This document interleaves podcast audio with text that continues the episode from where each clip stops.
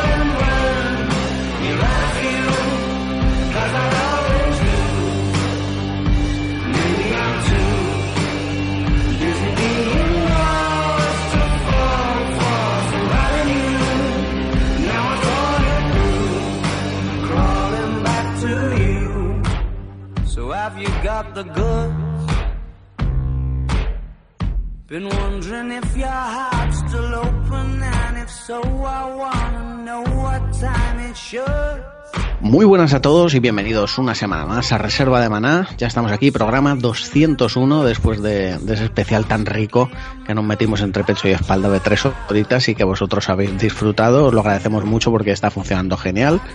Estamos muy contentos de ello y bueno, pues, eh, yo creo que es un reflejo de lo bien que nos lo pasamos grabando y lo bien que os lo paséis vosotros escuchándolo.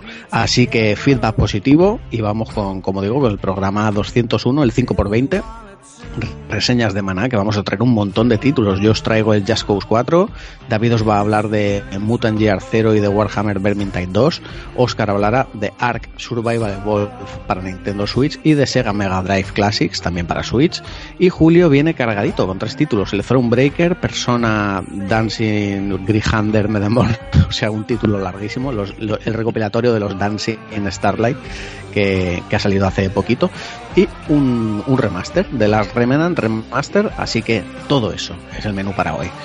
Voy a dar paso a mis compañeros, los conocéis de sobra, pero bueno, que menos que presentarlos para esta jornada de grabación de podcast. En primer lugar, el swing de la reserva, el señor David Valerón Arnán. Muy buenas. ¿Qué tal? Iba a poner la voz de, Val de Valerón, pero no, no me sale y va a quedar muy lamentable.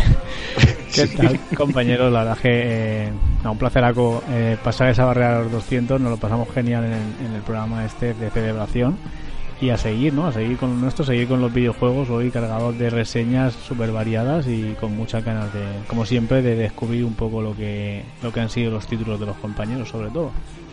Muy bien. Tenemos también al señor Oscar García. Muy buenas. Muy buenas y nada, feliz año a todos los oyentes, que este es el primer programa del año. Y nada, encantado de estar aquí una noche más con un reseñica, que siempre se molan mucho estos programicas para, para recomendar o no algún que otro título a, a nuestros amigos de la reserva. Y nada, como dice Valero y como dice Jaime, nada, programón el, de la semana pasada, que nos lo pasamos genial aquí hablando de, de nuestras cositas que nos preguntaban los oyentes. Y nada, a darle otra semanica más. Muy bien, y por último tenemos al señor Impossible Julín, que como digo viene cargaico. Ha, ido pidiendo su, sus códigos o, o, bueno, o copias físicas también, como es ese caso de, de persona riquísimo que nos facilitó Coach Media, esa edición tan chula. Y, y aquí lo tenemos, al señor Impossible Julín. Muy buenas. Hola, muy buenas amiguitos, ¿qué tal? Muy buenas noches, tardes, días a todos. Encantado de estar aquí otra semana más eh, y efectivamente yo, yo ahí voy, voy garrapiñando códigos y, de hecho el persona que lo pidió expresamente esperaba un código y me topé con una edición preciosa, cortesía de Coach Media, que por supuesto he, quemado duramente durante estas semanas porque a mí ponme un juego de persona que ya puede ser hacer macrame que me flipa. Y encima traducido. Hombre, este, que este era el que había que traducir, está claro. Este era el importante. Cabrones. Cabrones.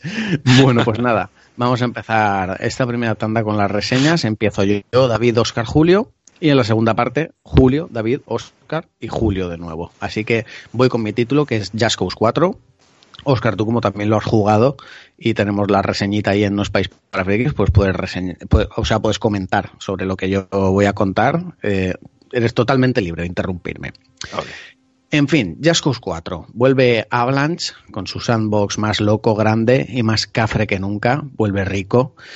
Así que vuelve Just Cause, como digo, la cuarta entrega. Para quien no lo sepa todavía y como me gusta hacer a mí en mis reseñas, pues primero un poco decir de qué va este juego, que se trata pues de un juego de acción en mundo abierto en el que tendremos un montón de tiroteos, que es lo más importante, conducción y por supuesto el uso de nuestros dos principales artilugios que son el gancho y el traje aéreo, el windsuit, ¿no? También el paracaídas, por supuesto, en fin, tenemos un montón de, de, de cachivaches y de cosas para hacer el loco por ahí a lo mejor no es tan satisfactorio como desplazarse eh, eh, por Manhattan con las telarañas de Spider-Man, pero bueno, es bastante divertido el hecho de tirar el gancho eh, hacia una torre, impulsarte con el paracaídas y cuando tengas suficiente altura, pues desplegar ese, traje aéreo y coger velocidad hasta llegar a, tu punto. La verdad es que, es una delicia esto de desplazarse por el, por el inmenso mundo de Just Cause 4 y esta entrega debo decir que es muy continuista con la anterior con respecto a su jugabilidad, que mantiene un buen gameplay, que esto es muy importante en un juego que hay tanta acción y tanto tiroteo, la verdad es que es muy satisfactorio. Eh, debo decir, por ejemplo, que los enemigos y los aliados no tienen demasiada inteligencia, ¿vale? Los he visto un poco, un poco torpes en ambos bandos, pero luego tenemos montones de armas de vehículos de todo tipo. Hay vehículos aéreos, en fin, hay cepelines, hay helicópteros, hay avionetas, hay absolutamente de todo. Por supuesto, terrestres, tenemos eh, tanques, mm, coches acorazados del ejército, hay coches normales de todo tipo, hay Lamborghinis, hay una especie de, eh, no sé si un Nissan Impreza o un Skyline o qué es, pero vamos, coches tuning japoneses, eh, hay todoterrenos, hay, hay absolutamente de todo, hay también barcos, barcas, y lo cierto es que ha mejorado bastante la conducción. Em, cuando uno se mete con juegos de este calibre, ¿no? De este tamaño y siempre tiene un poquito de miedo de la conducción, ¿no? Yo em, siempre me acuerdo de juegos como como los sandbox de Ubisoft, el Watch Dogs o el Ghost Recon, que la conducción es un auténtico desastre, pues en este no. En este la verdad es que se conduce bastante bien y puede recorrer bastantes kilómetros sin pegártela y me ha sorprendido muy gratamente. Luego hay que comentar novedades yo creo que la gran novedad de esta entrega es la personalización de, nuestro brazalete, ¿no? De nuestro gancho, con estas habilidades que vamos a ir desbloqueando conforme pasan las misiones. Em, a destacar, pues, ese dispositivo muy similar al, al, Fulton, ¿no? Que tenemos en Metal Gear Solid 5 de Phantom Pain, que es esto de lanzar globitos para, o globazos para elevar objetos o para elevar personas, para elevar cosas de todo tipo. Además, eh, podemos tirar globos de distinto tamaño, ¿no? Por ejemplo, si queremos levantar un camión o un contenedor, pues evidentemente hay que tirar globos grandes. Para personas no sirven los globos pequeños, en fin, hay que jugar un poquito con estas cosas. Y luego pues también tenemos otros dispositivos que lanzamos como una especie de, de, mini cohetes, ¿no? De propulsión que sirven pues para lanzar, en vez de pues elevar en el aire, pues por ejemplo le tiras dos cohetes de esos a un coche y sale despedido por ahí haciendo piruetas y, y un montón más de cosas que, iremos equipando en nuestro brazalete.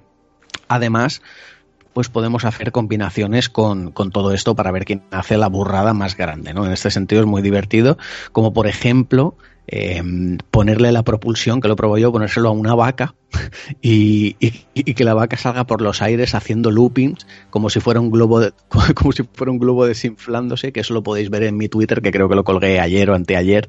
En fin, puedes hacer, como digo, auténticas burradas. esto pues igual me coge Pacma y me, me, encierra, pero vamos, es un videojuego, hay que tomarse estas cosas un poco, un poco de coña. Eh, decía el tema de, que puedes hacer un poco lo que quieras en este juego. Yo de hecho creo que, que eh, el juego te permite tanta libertad a la hora de jugar eh, que puedes hacer uso de todas las herramientas y habilidades que te van dando o no.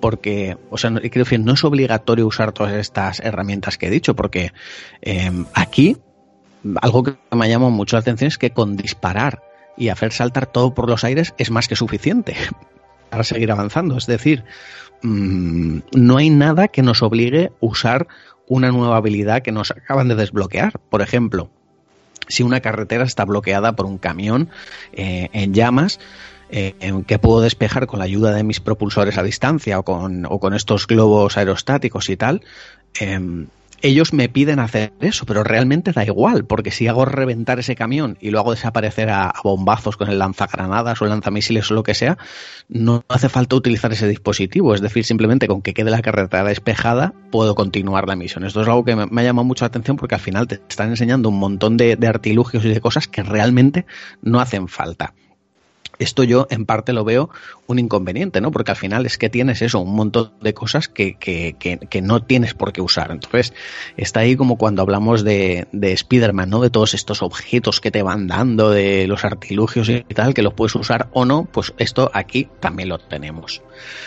Luego el juego mmm, nos ofrece un mapa bastante grande, donde tenemos las misiones principales de la historia, por supuesto, que no es nada del otro mundo la misión y que al final se resume en malos contra buenos por el, por el control de un país, en fin, con lo, la resistencia, los narcotraficantes, los mercenarios, tal, estas cositas, y luego muchísimas misiones secundarias.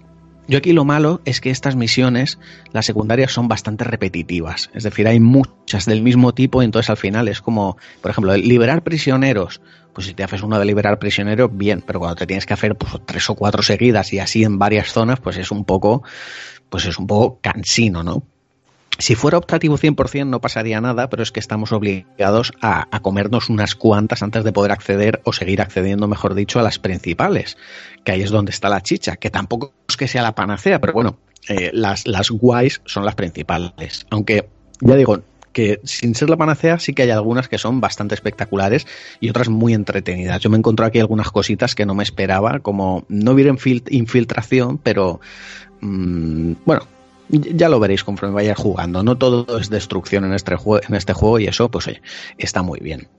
Luego, gráficamente, eh, he visto un esfuerzo ¿no? en cuanto al tamaño de los escenarios, el colorido, eh, la cantidad de elementos en pantalla y variedad del entorno, porque es que tenemos ahora zonas de todo tipo, ¿no? Yo creo que el anterior juego pecaba un poco de ser un poco así lo mismo, ¿no? Tropical, selvático y tal, pero aquí hay de todo. Hay nieve, hay desierto, hay selva, por supuesto, también, pero hay montaña y playa. En fin, hay un montón de cosas. Yo lo único es que, eh, por desgracia, en una PlayStation 4 estándar, que es donde yo lo he jugado, eh, veo que hay serios problemas de carga de texturas y de popping, ¿no? Porque, por ejemplo, llegas a una zona de agua y te ves como que el principio de, del mar o del río está terminado, ¿no? De cargar y como que el final sigue estando como con esos cuadraditos, ¿no? Como de pincel de agua y se va cargando eh, por el camino, ¿no?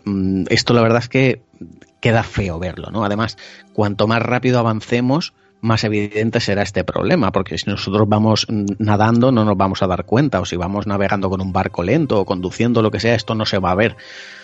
Pero claro, si vamos muy deprisa con nuestro traje, es como que nosotros vamos más deprisa que la carga de las texturas, ¿no? Entonces, en este sentido, a mí me ha chocado bastante. Eh, eh, hablaba del agua, ¿no? El agua, la verdad es que no está muy cuidada, ni la superficie ni el fondo, pero bueno, mmm, lo cierto es que en general lo, que es lo importante, ¿no? Yo creo que todo luce bastante bien, bastante decente, muy colorido, muy variado y destaco las impresionantes explosiones que vamos a tener a lo largo de todo el juego. Es decir, este es el juego que aquí todo explota, ¿no? Esto como, como las cosas estas de los Simpson que de repente sale una cabra y, y explota o, o, el carro del bebé que va cayendo por las curvas. Aquí explota todo también. O sea, tú empiezas aquí a tirar granadazos y a disparar y puedes romper prácticamente todo. Ya digo que es un juego que tiene efectos muy llamativos y muy, pues eso, que le dan un toque muy chulo, ¿no? Como eh, decías, las explosiones, pero también tiene eh, tormentas, en fin, tormentas normales, tormentas eléctricas, hay tormentas de arena en las zonas desérticas, o luego la seña, yo creo que de esta, de esta entrega que lo hemos visto en trailers y en gameplays previos al lanzamiento del juego, el famoso tornado, ¿no? Que os voy a contar otra anécdota, igual que os he contado la de la vaca, y es que ayer pues me puse a hacer el, el, cabra por ahí a probar cosas locas para ver si podía traer algo, alguna anécdota al programa, y voilà, lo conseguí, ¿no? Porque me fui directo hacia el tornado y digo yo, bueno, pues voy a ver qué pasa en el tornado.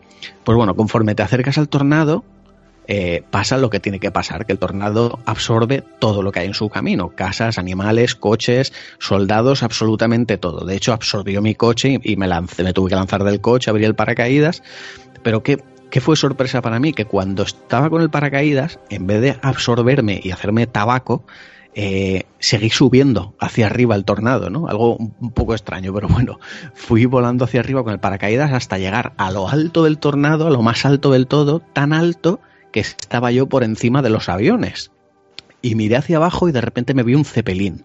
Una nave de Star pues sí, un cepelín, pero además uno un poco raro. Parecía como, como futurista, no se lo vi un poco raro. Así que me fui hacia el Zeppelin y digo yo, bueno, pues a ver si me puedo montar. Y en eso que me monté, conseguí meterme dentro, me puse a conducir eh, o a pilotarlo, no, no se podía hacer absolutamente nada salvo moverte, ¿no? Izquierda, derecha, ir más rápido y más lento, pero bueno, me pareció gracioso. Luego, luego se me ocurrió la genial idea de decir, voy a ver si lo puedo destruir. Efectivamente, le pegué un petardazo y salí volando por los aires, explotó el cepelín, fuego por todas partes, en fin. Ya digo que es un juego muy loco y que se presta mucho a situaciones de este tipo. Pero bueno, por suerte conseguí acabar una misión que era destruye el cepelín. que, ni sabía que la tenía, pero al, hacer esa, barbaridad, pues eh, me, la pasé, digamos, desbloqueé esa misión. Eh, vamos a hablar de más aspectos técnicos, como por ejemplo la música que es uno de los apartados más cuidados del juego. Yo no me canso de decir que la música para mí es un elemento más de, los juegos y que es lo típico que te puede poner la guinda al pastel o, cagarte un juego, ¿no? Un juego muy bueno al final con una música muy mala es como que te lo lastra mucho. Pero bueno, en este caso ya digo que es un punto muy cuidado. Tenemos una gran cantidad de canciones.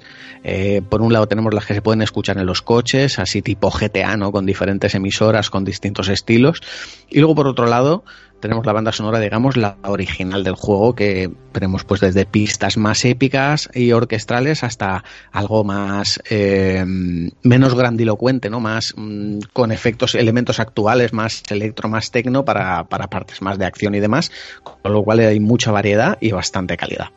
Y no solo eso, sino que todas las voces han sido dobladas a nuestro idioma, así que muy bien en este importante aspecto. Es un juego que pues tiene unos valores de producción o de localización, pues que, oye, que se agradecen muchísimo. Y en definitiva, pues Just Cause 4 mm, debo decir que es un título que haciendo un símil con el cine, ¿no? Con lo que se suele decir es un juego para dejar el cerebro fuera de la sala y entrar a divertirnos, ¿no? Un juego muy cafre, como he dicho al principio, muy loco, Em, pero que a mí mm, el diseño de las misiones ¿no? y la progresión pues no me ha terminado de convencer. Para mi gusto eh, se pasa un poquito de anárquico en este sentido, no te explican absolutamente nada, es decir, te sueltan ahí en plena acción, mm, directamente no te explican ni cómo se cambia el arma ni qué tienes que hacer ni nada, simplemente los típicos puntos de aquí está el objetivo, tira para adelante y mata todo. Y no sé, esto a mí no, no, no, he llegado a casar con este estilo así tan, tan loco y tan desenfadado. Y luego lo que comentaba, ¿no? que por desgracia también pues peca un poco de, repetitivo. Pero ya os digo que si probasteis el Just 3 y os gustó, pues este mm, os tiene que gustar lo mismo o más, ¿no? Porque es muy parecido, pero luce mejor gráficamente, eh, tiene más de todo, la conducción más cuidada, hay más variedad, mayor tamaño, es decir, os va a gustar seguro. El Just 3, por cierto, que lo dieron en PlayStation Plus hace relativamente poco, hace unos meses. Y si sois suscriptores del Plus, pues oye, seguramente lo tenéis ahí para probarlo si no estáis seguros de haceros con, con esta cuarta entrega, que ya digo, un juego que está muy bien, siendo lo que es, ¿no? Un juego para pegar tiros, para hacer el loco y poco más. No esperéis eh, una grandísima historia ni nada por el estilo. Es un juego, como digo, pues eso, de dejar el cerebro ahí en el, en el sofá al lado de vosotros y vosotros ahí en cefalograma plano a pegar tiros y hacer el loco. Es muy, es muy Michael Bay. Muy Michael Bay. Totalmente, pero además de, la época contemporánea. no, yo la verdad que estoy un poco así entusiasmado. A mí, sí me ha gustado porque yo me lo he tomado en plan, esto es lo que es, esto es un, juego para hacer el cabra. Y es verdad que tienen el, fallo ese que has visto, que vos has comentado, que te dan un montón de posibilidades, porque la verdad que eh, eh, por posibilidades de, combinaciones para usar el gancho de voy a ponerle esto globo al camión para que se desplace y luego lo dejo caer encima de tal y luego hago tú un destrozo y sigo para adelante y tal. O sea, puedes hacer mil cosas con los objetos que tienes, pero al final, como puedes terminar la misión eh, andando y disparando directamente, no te incita ahí a explorarlo todo pero claro, es, es, es, un juego para. Yo creo que es, es un, canto a, los fans de, de Jack porque es todo lo que había en el 3, pero más todavía. Y, simplemente ponerte y decir, voy a hacer el cabro un rato poniéndole, como hiciste tú el otro día, misiles a una vaca. Pues misiles a una vaca. ¿Vale? Entonces, se puede hacer, dejan hacerlo, con lo cual vamos a hacerlo. Y ya te digo que te lo tomas en ese plan y el juego yo te puedo decir que yo me, me he divertido muchísimo haciendo mucho el gamberro y dedicarte solamente a ver explotar las cosas.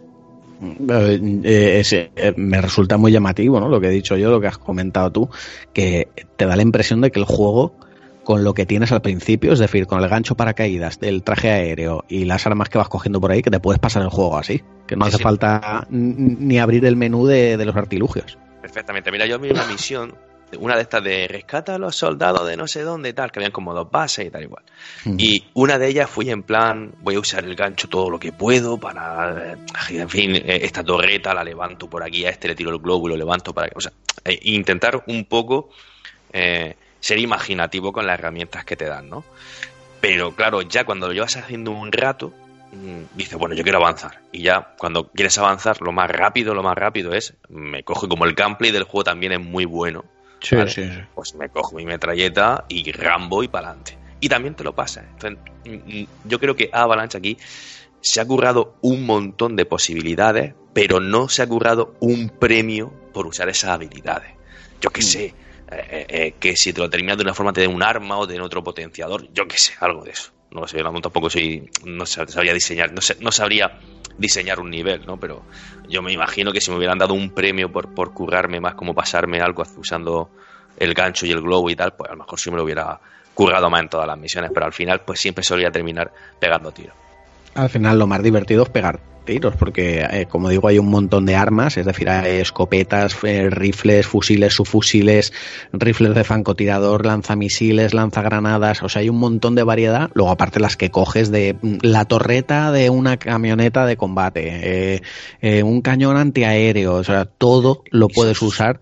y luego imaginativas, porque hay una, mm. me acuerdo que había una que le dabas al botón y se transformaba la metralleta en una especie como escudo un escudo y va a disparar mientras te ocupas. O sea, que son súper imaginativas también, ¿eh? Y luego está muy guay que todas, o yo diría que todas las que he probado tienen disparo secundario. Es decir, pues la escopeta tira una pequeña granada, luego la em, el de francotirador tira como una bala explosiva, luego hay otro subfusil que si dejas cargado el secundario que es como que tira varias balas que persiguen, o sea, todas tienen un ataque secundario, limitado por supuesto, o sea que es un rollo como que vas cogiendo eh, granadas ¿no? en el Metal Slug y se te acaban, pues esto igual, no tienes como el disparo secundario que se acaba, pero todo tiene disparo secundario y es súper divertido de usar. Y bueno, hablando de Metal Slug, es que yo creo que este juego prácticamente es un Metal Slug en 3D. o sea, es tirar para adelante, disparar, disparar, disparar y, a eso se dedica el juego. Mm. Y, lo que pretende, que yo creo que es eso, lo hace muy bien. Luego ya cuando se mete, como digo, en cosas más complejas, que si un intento de desarrollo de árbol de habilidades o algo así, ahí es donde falla. Pero bueno, un juego muy divertido en cualquier caso. Vamos con la siguiente reseñita, que le toca a David. ¿Qué nos traes primero? Pues yo creo que vamos a pasar del, de este deleite frenético del Just Cause a, algo un poco más pausado, también muy disfrutable y que para mí ha sido una, una grata sorpresa, como ha sido el Mutant Year Zero, Road to Eden, que es un juego, la verdad es que poco atípico, ¿no? Porque quizá ha orientado a un público que, que, es un poquito especial, ¿no? Por el tema del tipo de juego que es, ahora veremos que mezcla muchos géneros, pero que la verdad es que una vez que, el juego te gana, a mí al menos así lo ha hecho, es, es una cosa que últimamente yo he visto pocas veces esta mezcla de géneros que funcionen tan bien y, la verdad es que a, los amantes de la estrategia, el rol y los mundos postapocalípticos, pues creo que no les debe pasar por alto. Así que vamos a, vamos a ver de qué trata. Eh, es un juego que ha salido para PS4, Xbox One y PC. Está basado en una, popular eh, saga de juegos de rol de mesa eh, en Suecia, sobre todo. Está la saga Mutant. y que han sacado un, juego de mesa también, de rol de, típico de, de papel y lápiz. Eh, que se llama así igual, ¿no? Mutant Year Zero Road to Eden, y de aquí ha sido eh, portado a videojuegos por la compañía de Verded Ladies, eh, un estudio sueco, y publicado por Fancom.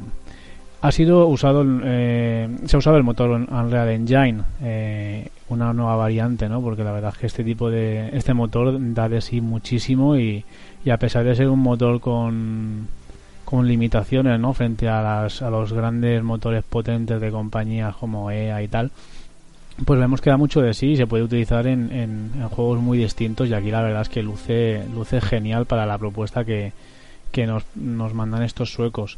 Eh, ya he dicho antes que es un, es un juego que mezcla muchos géneros, aquí vamos a ver eh, un juego de acción, aventura, rol, combates tácticos y que bueno, eh, su argumento nos sitúa en un mundo postapocalíptico que tras el azote pues de una gran pandemia que ha acabado con casi toda la población humana, los pocos sobrevivientes que, quedan pues han sufrido mutaciones, ¿no? mutaciones genéticas y tenemos eh, la, la Tierra digamos plagada de eh, seres de todo tipo, incluidos animales antropomórficos que la verdad es que le dan el toque toque muy guay a lo, a lo Howard el Pato y, y Bebop de las tortugas ninja como veremos a continuación. Eh, ya digo que el juego, de hecho, empieza así. Eh, nos da el control de, dos merodeadores, eh, Bormin, una especie de jabalí, es este trasunto de Bebop, y Dax, un, pato, que, bueno, están buscando un poco pues víveres, chatarra, lo que puedan rapiñar por ahí para regresar a su asentamiento, el arca, que es un poco el centro neurálgico del videojuego, donde vamos a tener ahí acceso a, misiones, a, comprar objetos y a, y a, canjear y equipar a nuestros personajes con, con mejoras. Y eh, se dirigen ahí tras una jornada de exploración, pero una vez que llegan, pues el líder de ese asentamiento les dice que necesitan encontrar a Hammond, un científico que es vital para, para el arca, este asentamiento, porque digamos que es un poco el que sabe reparar las cosas, eh, el que controla es mm, también parte de médico, o sea que es, un, es una pieza vital y que se ha ido a investigar una nave estrellada porque pensaba que venía de, de la mítica tierra Edén, ¿no? que es como una especie digamos de tierra prometida donde todavía se podía vivir en ciertas condiciones dicho esto, pues los, los, esta pareja de esta peculiar pareja de, de, animales, eh, animales metapersonas, pues se dirigen ¿no? a buscar a, este Hammond y por el camino pues vamos a ir reclutando a, distintos personajes, ¿no? Hasta hasta reunir un total de cinco.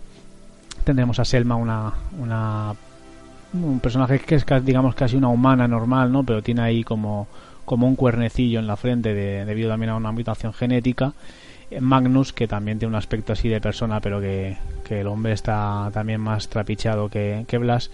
Y Farrow, que es una, es una zorro, digamos que va un poquito a lo Big Boss. Pues ya hay su parche, su gabardina y la verdad que tiene un diseño bastante, bastante curioso. Los diseños de los personajes son, son fantásticos y, cuando tienes ahí acceso a, a verles en el menú y según les vas equipando y tal, están, están hechos de, de fábula. La verdad que todo el tema artístico se disfruta el pato es la hostia. Además es de estos de como el de Duck Hunt, ¿no? De cabecita verde y tal y, mola un montón el diseño que le han hecho con la tirita en el pico y eso. Está súper guay. El, el, pato es, es una mezcla ahí, exacto, como tipo un pato de aventura, el juego del pato, pero vamos así todo, ¿eh? El, jabalí igual tiene ese... a mí los diseños me recuerdan mucho a los tebeos y los dibujos animados, no sé si los recordáis de Bucky O'Hare.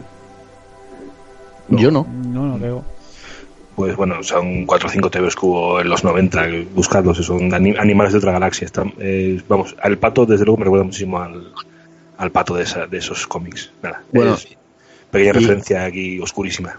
Y el, y el zorro Big Boss que dice David es totalmente el malo de Star Fox. Sí, es Star Wolf. sí, sí, con el parche y tal, sí tienen ahí, eh, la verdad es que sí que es verdad que tienen un toque muy comiquero. Eh, bueno, lo vamos a ver no solo en los personajes, también en los escenarios, en, en los menús, incluso eh, en el mapa, que es un poco de cara a, explorar los escenarios, tenemos una especie de mapa, digamos, central para desplazarnos de uno a otro que es un poco rollo Baldur's Gate o, Battle Chaser, ¿no? Para esa idea, ¿no? De que tenemos un mapa ahí principal donde hacemos como una especie de recorrido y una vez que llegamos al punto, digamos, donde, donde vamos a explorar, entramos y ahí se nos abre, digamos, pues a la pantalla, ¿no? Un, escenario grandísimo que, que se, nos, se nos envuelve en una especie de niebla, ¿no? Niebla oscura a lo diablo, vamos a decirlo así, donde vemos un poco lo que tenemos alrededor y ahí pues vamos un poco explorando a, modo libremente, ¿no? recogiendo chatarra, recogiendo piezas, eh, antigüedades que luego podemos vender para conseguir pues eh, dinero para comprar otro tipo de objetos y hacer ahí trueques, ¿no? Es, un juego que te, mezcla ese tipo de, exploración libre, pero bueno, mm, con, con un desplazamiento entre esos escenarios, pues, pues de este modo, que es así muy, muy comiquero, ya digo. Eh, hay que decir que estamos en un juego que, que, cuando estamos en esta exploración es de vista isométrica.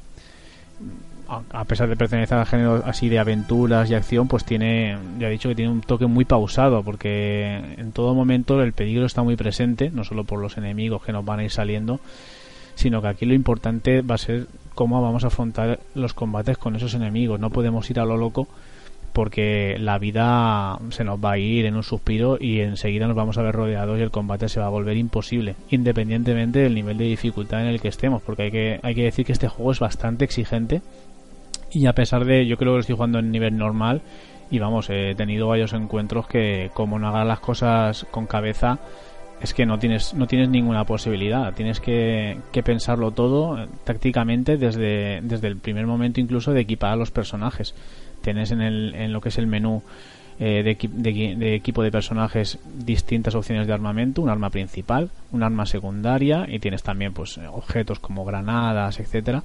Y entonces es, importante sobre todo tener un equilibrio ¿no? en los personajes que llevemos en el, en el grupo, que inicialmente sean estos dos, luego pueden ser ampliados a tres y, es importante tener un equilibrio con el tipo de armamento, tener a lo mejor personajes que, que hagan mucho daño cuerpo a cuerpo, pero también otros que, que sean especialistas en armas silenciosas para poder derribar pues a los vigías o a los enemigos que estén un poco más eh, aislados mm, en primer momento y evitar que la cosa se nos complique ¿no? cuando nos enzalcemos en, en combate. Eh, el tema de los combates está muy bien pensado porque primero vamos a, ya digo que tenemos esta exploración libre que eso nos va a permitir movernos por unos escenarios que son totalmente a, lo de las tofas. Es este, este tipo de mundo post-apocalíptico que se ha ido a la mierda, los edificios y los coches están eh, reventados, oxidados, viejos, pero que la vegetación se ha ido un poco abriendo paso, ¿no? Y tenemos las cosas recubiertas de musgo de, o de plantas enredaderas. Eh, tiene ese, aspecto, la verdad es que es muy de, las tofas. Y, y los escenarios, el, detallado es, es, increíble. La verdad que está hecho con, con mucho mimo. Ya digo que a pesar de ser utilizado de Unreal Engine, eh, luce muy bien porque, porque el diseño artístico de este juego es una de las cosas a destacar. Y en estos escenarios vamos a ir viendo en todo momento dónde están posicionados nuestros enemigos y es ahí donde tenemos que pensar cómo vamos a afrontarlos. ¿no? De, primeras partimos desde una, un acercamiento al enemigo que lo podemos hacer mm, a modo normal con digamos andando eh, ocultándonos en, los diferentes eh, pues edificios, esquinas, etcétera, o directamente campo a través, o podemos, digamos, acechar o emboscar, que es eh, con un botón, digamos, de sigilo, el personaje, digamos, que se pone en, en cuclillas, se va acercando con cuidado, puede usar coberturas que haya en la zona y se nos va a hacer un, se nos va a ofrecer una opción cuando estemos cerca de un enemigo de eh, iniciar la emboscada, que será, digamos, tomar la iniciativa en el combate y poder hacer acciones antes, antes que ellos. Si tenemos la, suerte, la mala suerte de que nos descubran a nosotros antes, pues el enemigo empieza primero y eso a veces tiene consecuencias nefastas, porque habrán enemigos muy rápidos, como perros, etcétera, que se van a tirar enseguida por nosotros y nos van a hacer una gran cantidad de daño, o habrán otros enemigos que eh, serán capaces de llamar, alertar a otros y de repente donde a primero habían dos o tres eh, mandan, piden refuerzos y llegan de la nada tres o cuatro y el combate se vuelve imposible. Entonces es muy importante afrontar la estrategia, saber cómo lo queremos hacer y aunque al principio nos van a dar para el pelo, luego en, un par de horitas ya vamos viendo cómo es la mecánica y, te haces muy, muy rápido a ella y la verdad que ahí se disfruta mucho ¿no? ese elemento, ese elemento táctico el tema de los combates pues se nos va a desplegar pues como digamos un combate a lo, a XCOM eh, este combate por, por a base de puntos de acción con movimiento entre casillas digamos de un poco también a lo a lo Mayor Rabbids no tenemos un desplazamiento limitado tenemos unos puntos de acción limitados que nos van a,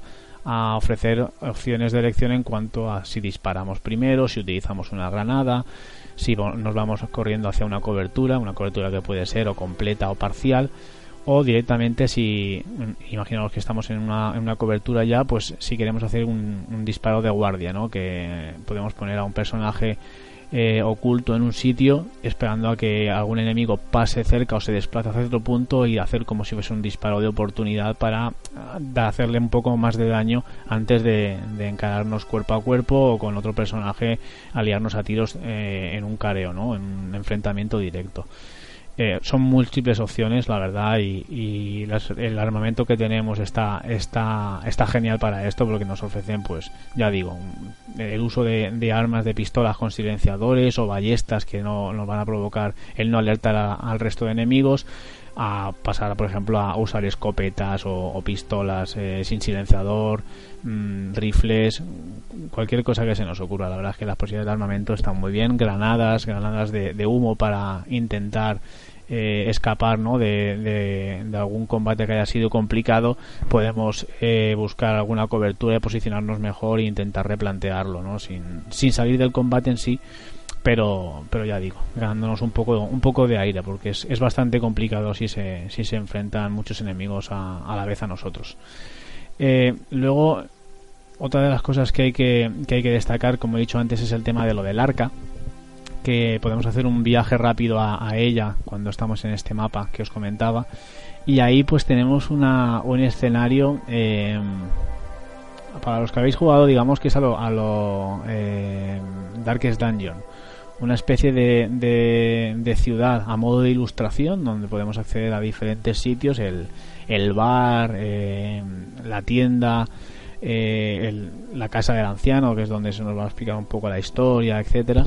Y bueno, ahí tenemos simplemente una, una especie de interfaz donde podemos, pues ya digo, comprar, comprar armas, comprar objetos, eh, acceder al tema de misiones.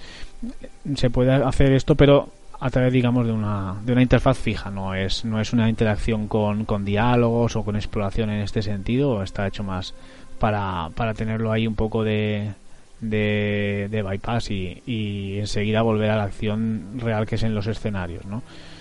Eh, unos escenarios que se me ha olvidado comentarlo antes, pero este tema, este sistema de coberturas eh, está, está bastante bien trabajado, porque además tiene distintas alturas, no sea lo mismo eh, acechar o buscar cobertura frente a disparos enemigos a ras de suelo detrás de un capo de un coche o de un barril o de una columna derruida a hacerlo eh, en el piso superior, subirnos a una escalera y desde arriba pues eh, disparar hacia abajo a los enemigos. Tendremos ahí bonificadores de daño y todo esto la verdad es que eh, hay que tenerlo muy en cuenta. El tipo de arma que vamos a disparar, contra quién nos vamos a enfrentar y cómo nos vamos a enfrentar. ¿no? Si lo hacemos a cara descubierta o desde arriba para tener mejor, mejor tiro, etcétera. La que todo esto es está muy bien, está muy bien diseñado porque nos ofrece una, una variedad eh, tremenda.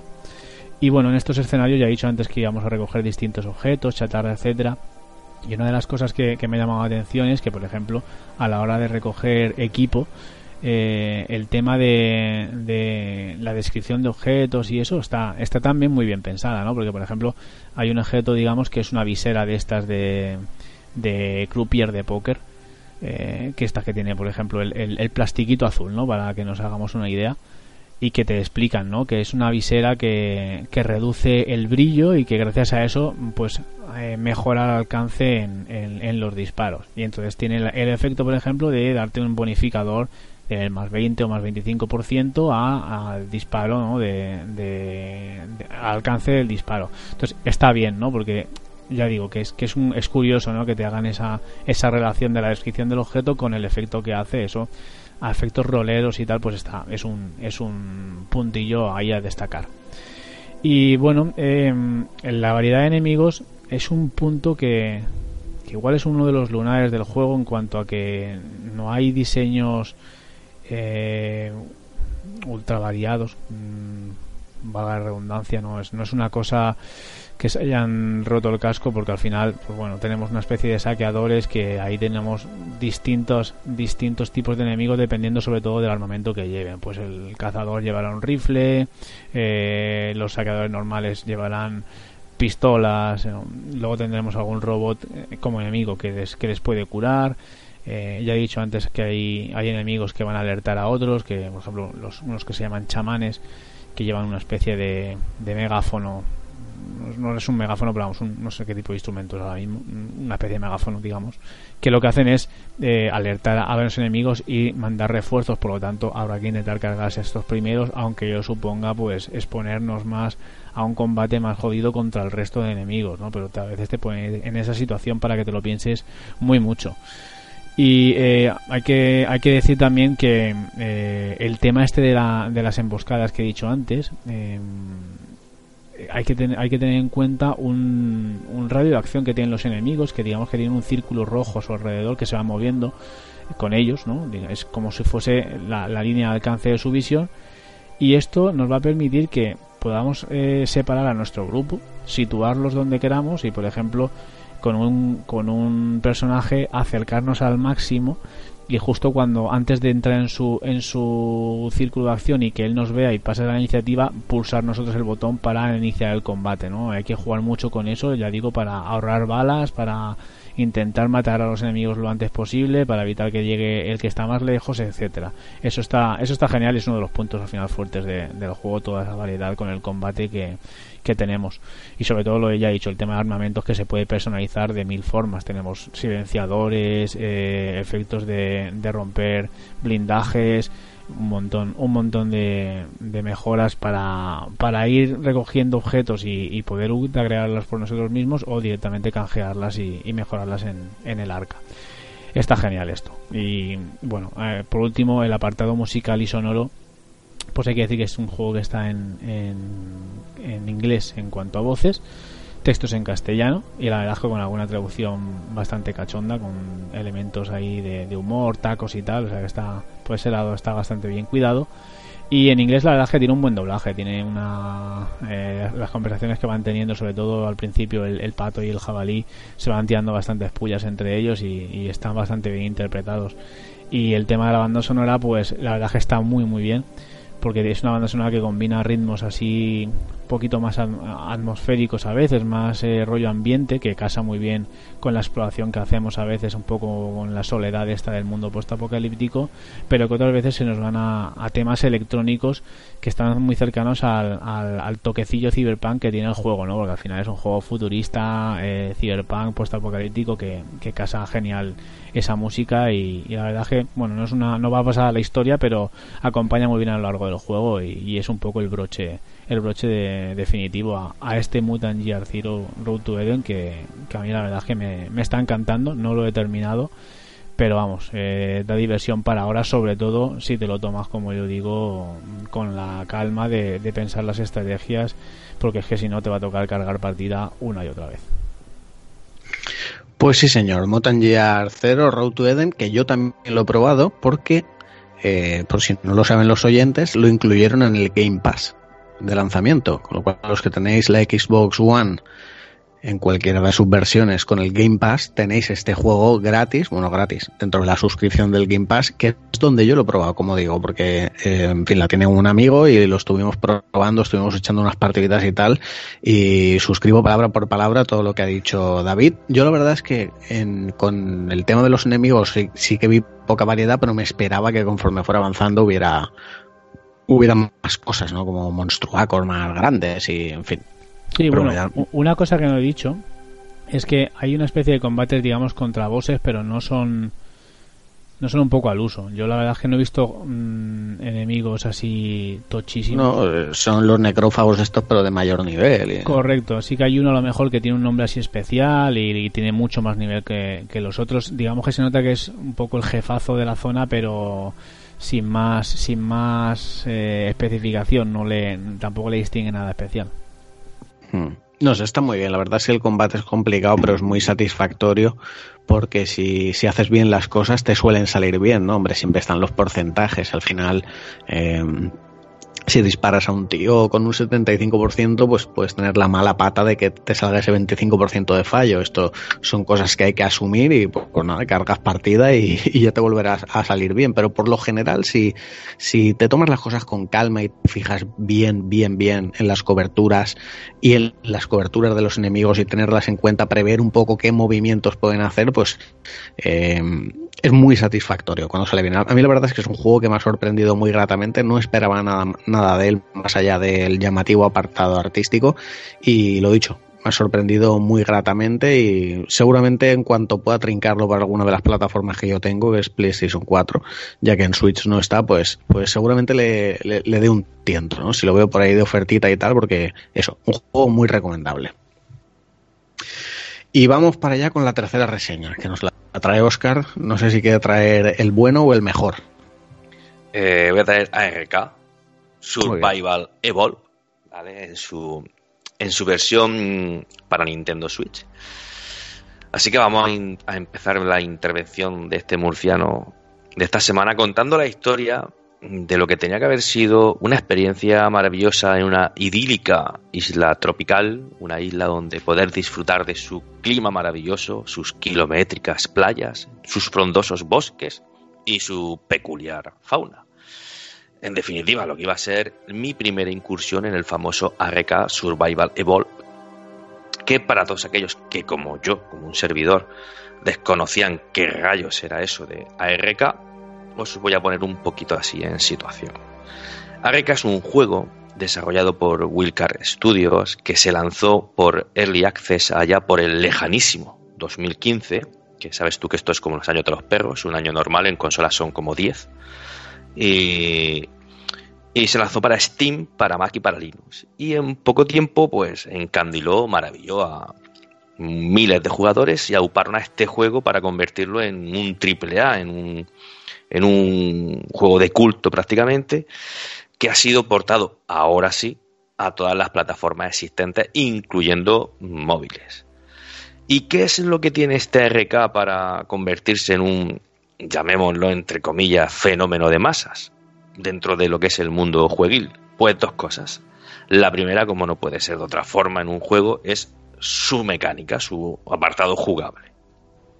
ARK es un juego de, de acción y de, supervivencia. Tiene lugar en un mundo abierto, es un, como un sandbox, un mundo abierto, que está localizado en una misteriosa isla. Esta isla. Eh,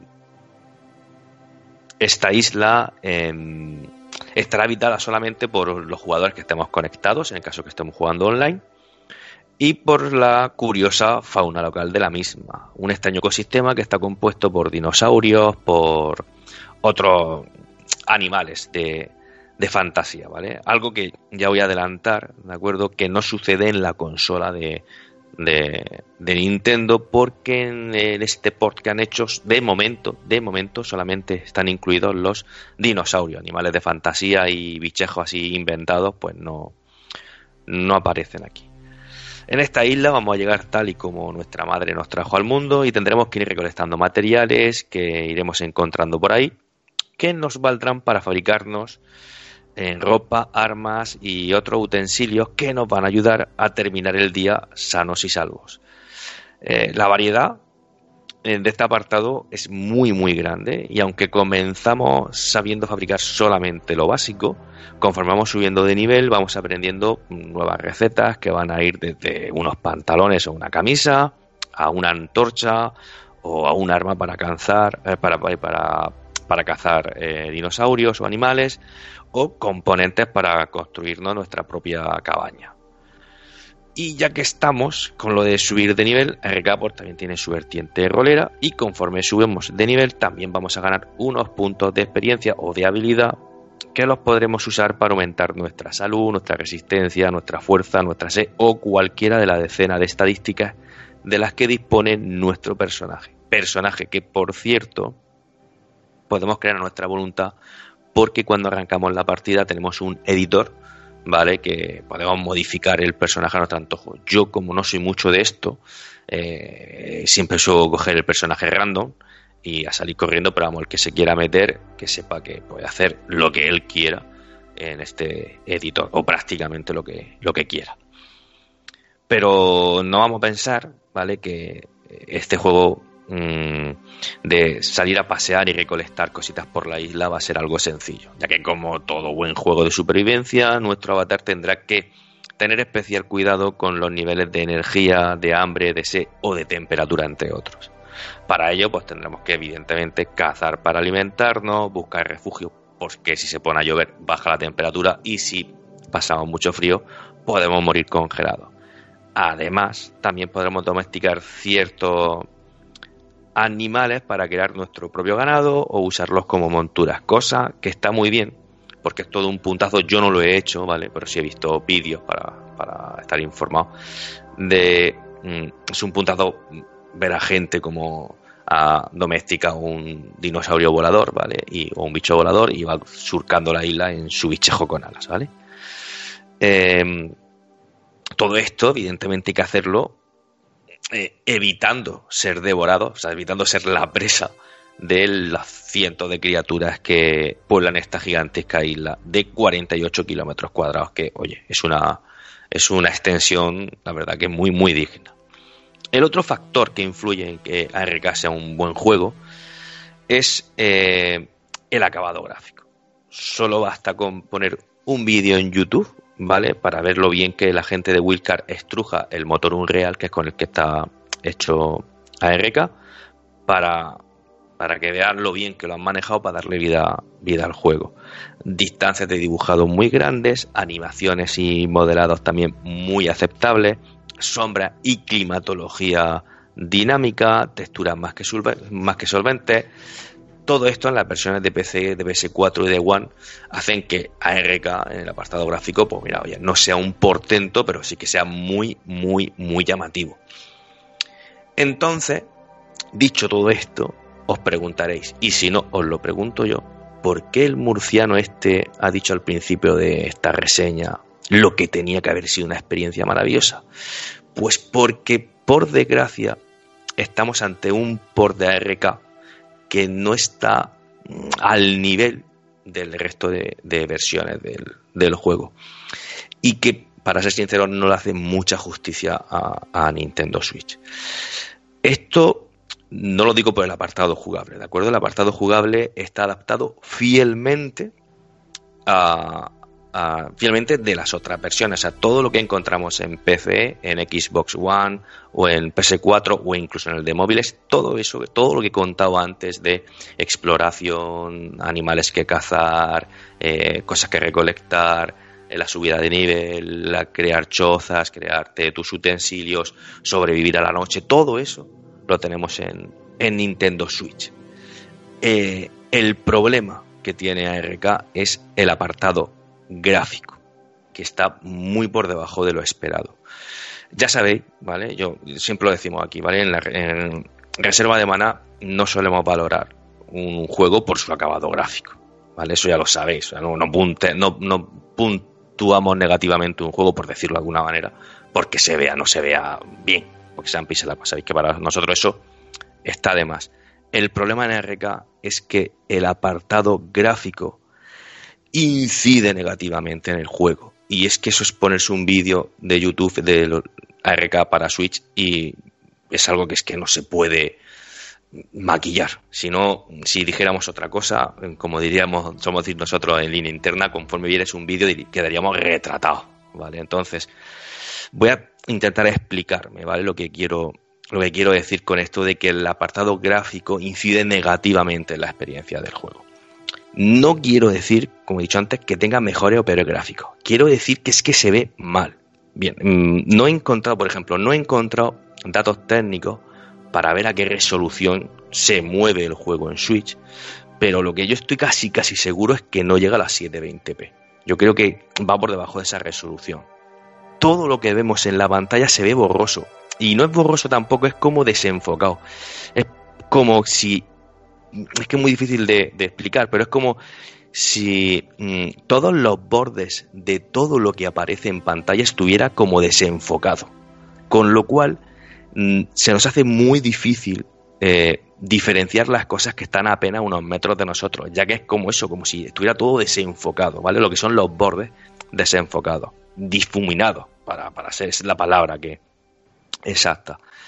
Esto empeora un poco cuando estresamos el motor gráfico de la consola, cuando te pones a correr y le metes carga gráfica entrando en la selva, o cuando te ves una mala de dinosaurio y te acercas corriendo para verla, porque son un espectáculo verlo, eso es innegable.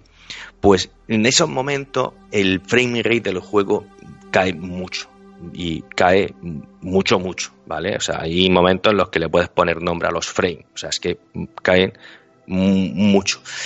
Esto, si fuera en el apartado online, tampoco me preocuparía mucho porque puede ser que esté cargando algún dato, no sé, vosotros que sois programadores de juegos y tal, sabréis en lo que en lo que estoy diciendo, pero a lo mejor estás jugando online y hay un pequeño ralentizan porque está refrescando datos del servidor. No es que también pasa cuando estás jugando en modo en modo local.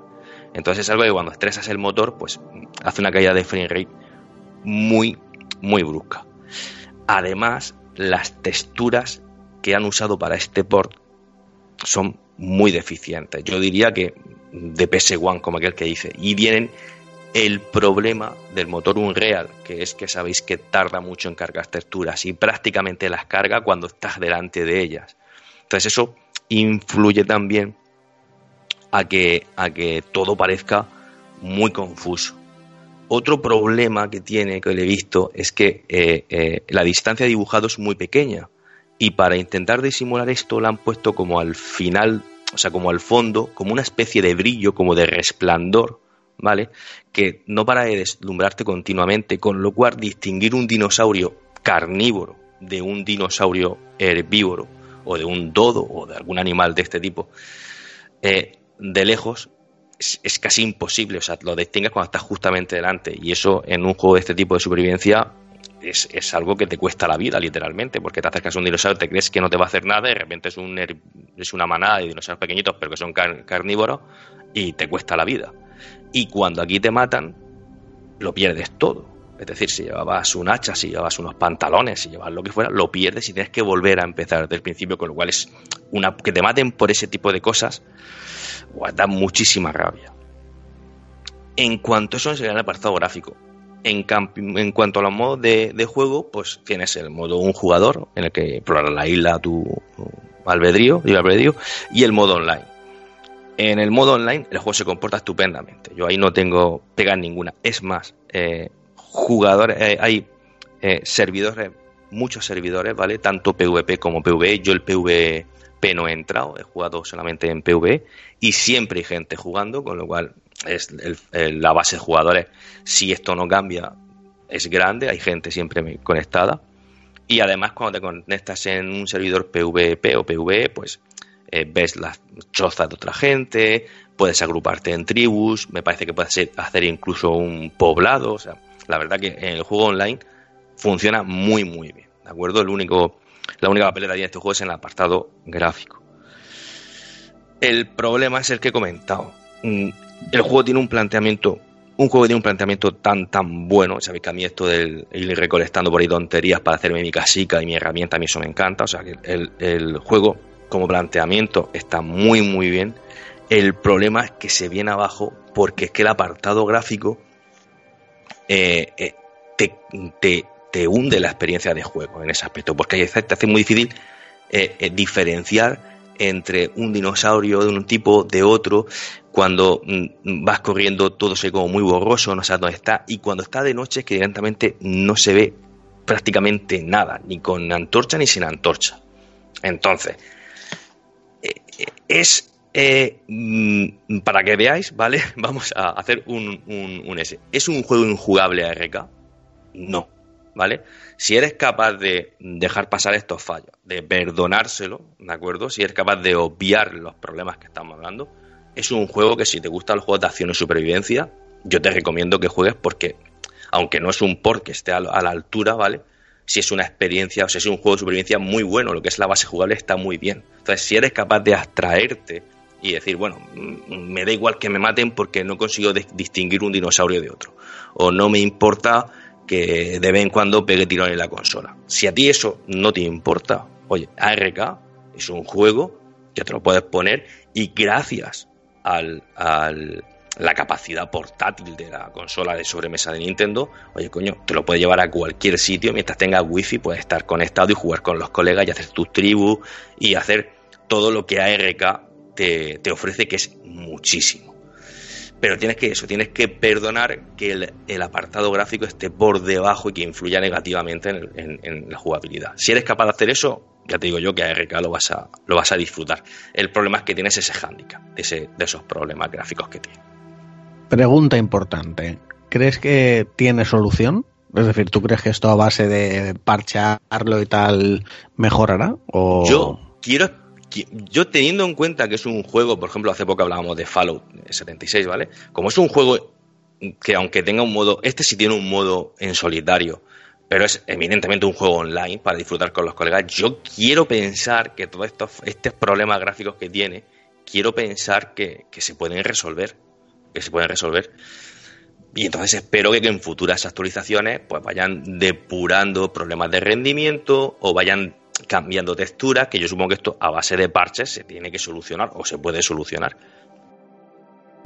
Aquí la historia con estos juegos viene un poco porque como este juego lo lanzaron en Early Access en 2015 y luego tardaron dos años en digamos en, en hacerlo en hacer el lanzamiento oficial pasó un poco como con el con el con el Exiles que al final van teniendo feedback de la comunidad y van metiendo más contenidos a veces el meter más contenidos puede hacer que, empiecen a salir también eh, problemas de, programación, de tema de bugs, de que al final son más, más elementos a tener en cuenta, cosas que antes igual no, no daban conflicto, pues ahora al, al meter nuevas mecánicas o nuevas historias tienes ahí más problemas. Entonces es un juego yo creo que también un poco complicado porque al final la base de estos juegos se trata, consiste un poco pues, en, en dejarle libertad al jugador para hacer los asentamientos como quiera, eh, el uso de las criaturas, combates también, mezcla muchas cosas y es, complicado al final yo creo que gestionarlo todo y, de cara igual a solucionar este tipo de problemas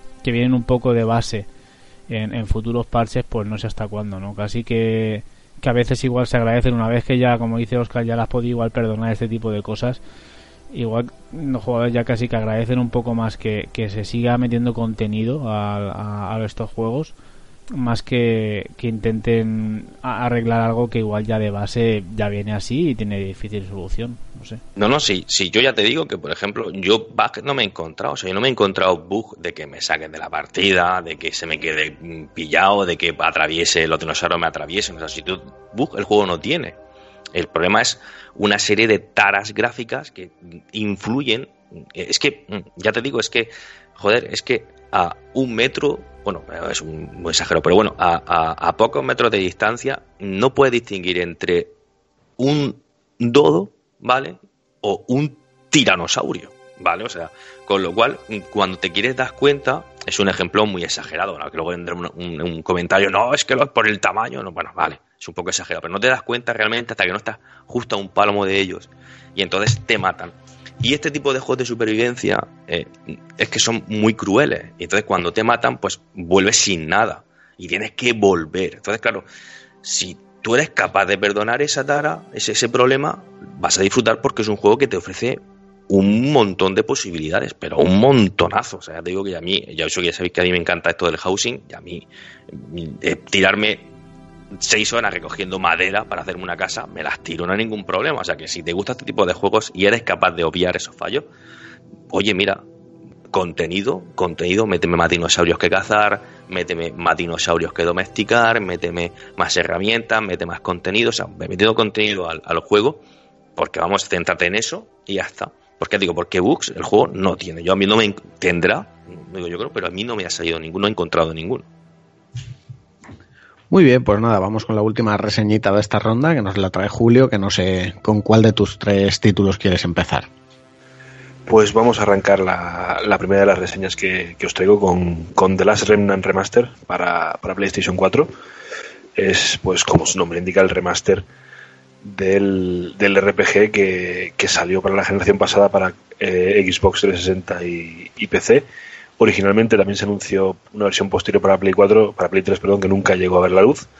Así que de momento ya os digo que estamos ante la oportunidad perfecta para todos aquellos que tuvieron una Xbox 360 o un PC que lo moviera, de probar este título que, eh, si bien no fue un RPG puntero en su época, sí que ofreció cosas bastante, bastante originales y bastante distintas a lo que estábamos acostumbrados a ver. Pero empecemos por el principio. Last Remnant es uno de estos RPGs que, que, se anunciaron, de los múltiples RPGs que se anunciaron para Xbox 360 en aquella época en la que parecía que, que Microsoft estaba muy interesado en, en hacerse su huequecito en Japón, ¿no? Eh, ya habían salido por entonces, cuando se anunció este juego, eh, ya pues los Odyssey, eh, Dragon, eh, no Dragon The Blue Dragon, es decir, una serie de JRPGs que, que daban mucho lustre y mucho y mucho mucho relumbrón al catálogo de 360 y se anunciaron junto junto con este de las Remnants se anunció un Infinite Discovery, que era un action RPG desarrollado por Tri-Ace, que solo salió en 360, que era exclusivo para ellos, y este, y este de las Remnant, que salió bastante más tarde, y que al final eh, era un poco el que, el que todo el mundo esperaba y el que resultó un poco decepcionante. Y yo creo que, que la mayoría de las personas que, que se toparon con, con The Last Remnant eh, cayeron rápido de él porque eh, es cierto que este juego adolece obviamente de los mismos, de los mismos problemas que, que el anterior en cuanto a diseño y es que tiene un comienzo complicado. Complicado en el sentido de que se hace tedioso, se hace farragoso, se hace complicado. ¿Por qué? Porque es un juego en el que sin ningún tipo de contexto te meten ya en combates. En unos combates que además no son nada intuitivos porque recordaréis que os mandé una foto de la interfaz del combate y es un, una, un batiburrillo de números y de frases loquísimo. Y, y, poco a poco el juego te va introduciendo una serie de conceptos que te hacen entender esa interfaz. Pero de primeras, eh, el jugador se encuentra con, con, un montón de cosas que no entiende. Para empezar, eh, os diré que en este juego eh, los combates eh, no son de un equipo a lo mejor de cuatro personajes contra otros X eh, enemigos, sino que manejamos, digamos, unidades. Y estas unidades a su vez tienen dentro varios soldados, entre los cuales pueden estar los personajes principales o soldados genéricos, ¿no? Pues lanceros, hechiceros, etcétera.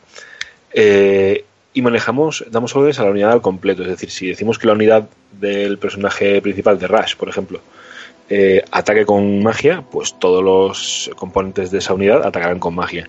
Si decidimos que eh, queremos que la unidad de la unidad de otro personaje eh, lance curación y luego ataque, porque dentro de esa unidad hay, hay, magos que pueden hacer curación y hay soldados, pues aparece una frase que pone curaos y luego atacad al enemigo. O sea, no es un, es un menú un poco intuitivo, no son como frases hechas.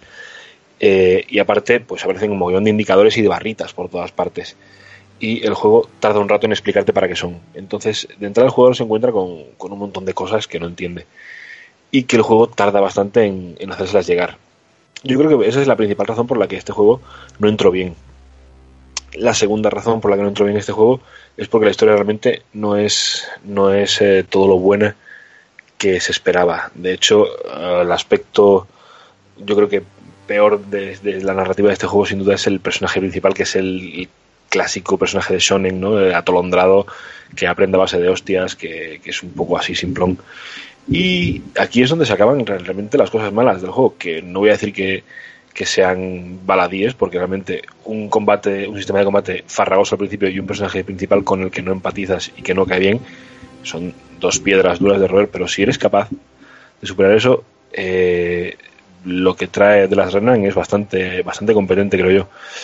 Para empezar, sobre todo, y lo más importante, un sistema de combate súper profundo, súper complejo y que requiere de mucho de mucha dedicación para, para llegar a, a entenderlo y dominarlo porque, porque ya digo que el tema de las unidades se va haciendo más complejo a medida que vamos añadiendo capas de, de, profundidad sobre, sobre los combates. Porque lo que empieza con básicamente tres órdenes que darles a tu unidad, eh, va aumentando dependiendo del equipo, de las artes que pueda ejecutar cada personaje del equipo.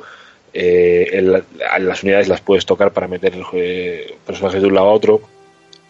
tener ciertos personajes de otras unidades o juntos te provoca diversos efectos y diversas combinaciones que pueden ser mejores o peores. Entonces, es un juego que requiere muchísima, muchísima planificación de combate. Y de hecho, eh, realmente, eh, The Last Remnant es un juego súper, súper enfocado al combate, porque luego eh, realmente hay muy poca exploración.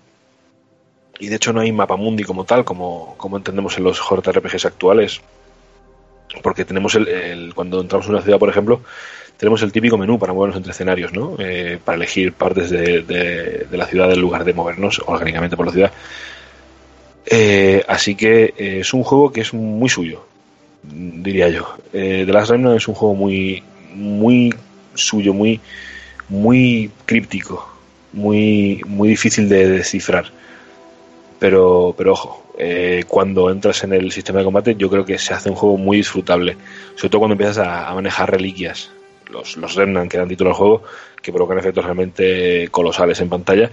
Y esto nos lleva al punto, a uno de los puntos, digamos, eh, brillantes de este remaster, y es que por fin este juego, que, se realizó en su momento con Unreal Engine 3, que era un motor que parece que los japoneses tenían algún problema con él, porque no hay ningún juego con un Unreal Engine 3 eh, de, la, de primera mitad de generación anterior para abajo que no tuviera problemas serios de rendimiento. Recordemos, por ejemplo, de los Odyssey, que ya no solo que fuera una mierda de juego, sino que además iba a petardazos. Eh, entonces, no se parecía que no había manera de que los japoneses le dieran con la tecla. Pues afortunadamente, en este remaster, el juego va a 60 frames por segundo estupendos, eh, se mueve de maravilla, eh, la resolución es excelente y evidentemente esto nos lleva a que algunas texturas pues se ven de aquella manera, pero por lo demás la verdad es que el juego luce muy bien sigue teniendo buenos diseños. Y yo creo que, en este punto el juego ha salido ganando. Donde no hay variaciones, y yo creo que, en este título ya, en este aspecto lleva el título sobrado es en la música. La música está muy guapa, muy chula. Sobre todo el tema de combate, eh, que es una mezcla así rockera muy, muy del shonen, ¿no? Muy del shonen japonés, del anime. Eh, y desde luego gustará a todos aquellos que estén aficionados al género.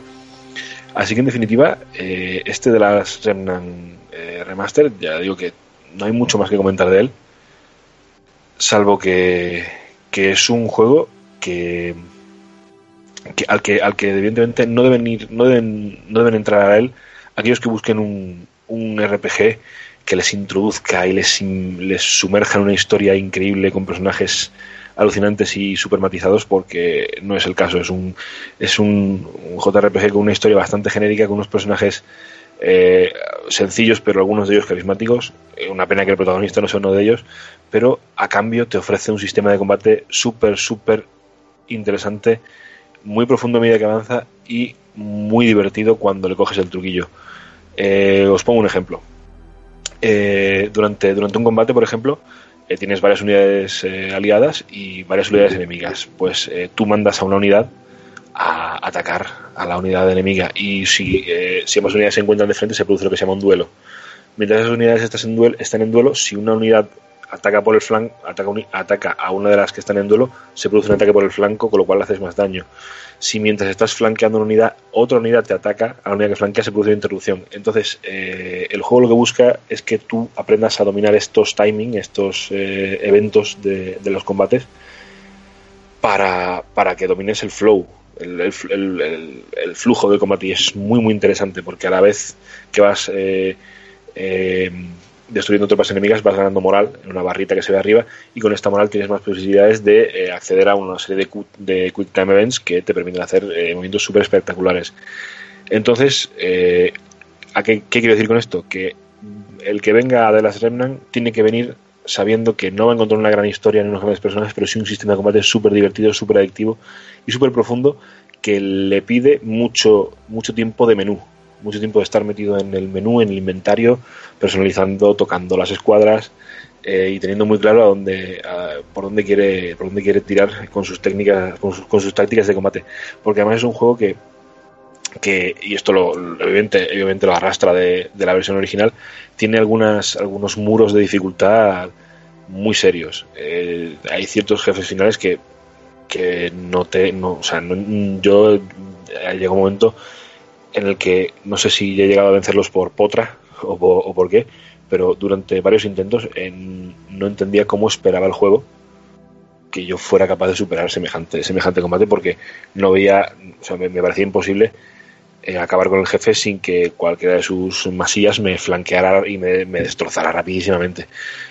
Así que ya digo, eh, es un juego que, que busca mucho, gustará mucho a los que disfruten un sistema de combate adictivo y profundo, pero quizás decepcione a los que están más interesados en una historia y en, un, y unos personajes. Porque el Last Remnant no te da eso, te da otras cosas. Eh, y yo creo que es un, no es desde luego un RPG puntero de la generación pasada, pero sí es un buen exponente de, de cómo hacer cosas distintas eh, y de cómo aplicar ideas muy interesantes a un género que, que bebe mucho de los clásicos y que al final eh, pues siempre siempre viene bien un poco de, de aire fresco, ¿no? Esto es de la Remaster, amigos. Eh, muy, muy un RPG a una día de hoy muy competente. Bueno, pues yo creo que si alguien se lo has vendido ha sido a David. ¿Me equivoco? Eh, te equivocas, sí. no, a ver, eh, Oye, está, Julio- está pro- está prohibido opinar diferente a mí, David. Eh, ah, perdón, no, no me acordaba. Eh, Escuchando a Julio tiene, tiene mucha razón en que las dos cosas, digamos que los dos puntos negativos grandes que tiene este juego es el tema del negativos entre comillas también, porque el tema, por ejemplo, del sistema de combate no es que sea un punto negativo en sí, como él ha explicado, porque es un sistema de combate que es pues, es bastante complejo. Tienes el punto ese del tema de lo de la moral, la gestión de, las tropas así un poco más más masivas, ¿no? No tan no tan típicas de los JRPG de, de a los dos, tres, cuatro personajes del grupo y chimpún.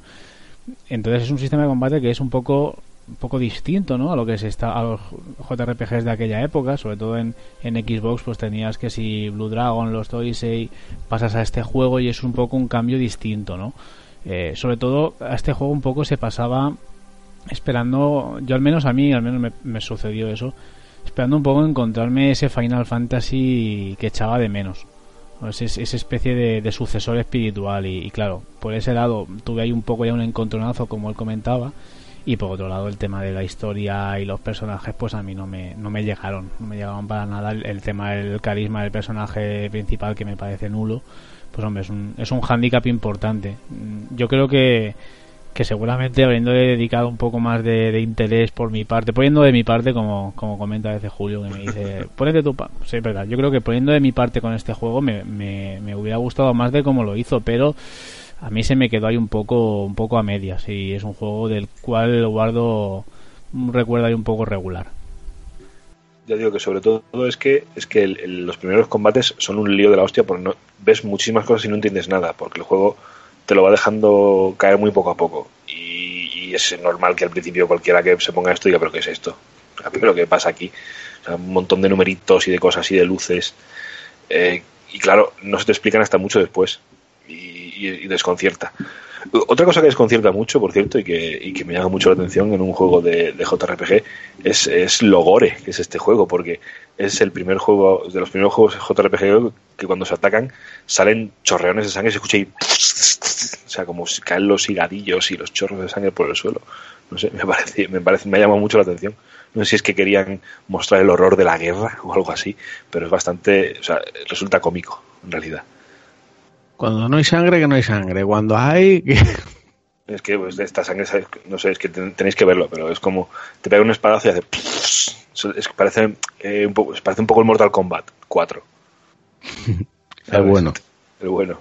Pero no, por, pero aparte de eso, eh, ya digo, el sistema de combate sobre todo es la estrella del juego, ¿eh? sin duda. Eh, evidentemente, si no te atrapa, eh, no hay nada que hacer con este juego. Por supuesto, el sistema de combate es eh, realmente el punto fuerte, es por lo que te va a enganchar este juego y si entras en él y, le coges el, el, el- el ritmo, eh, vas, a, vas a disfrutarlo mucho.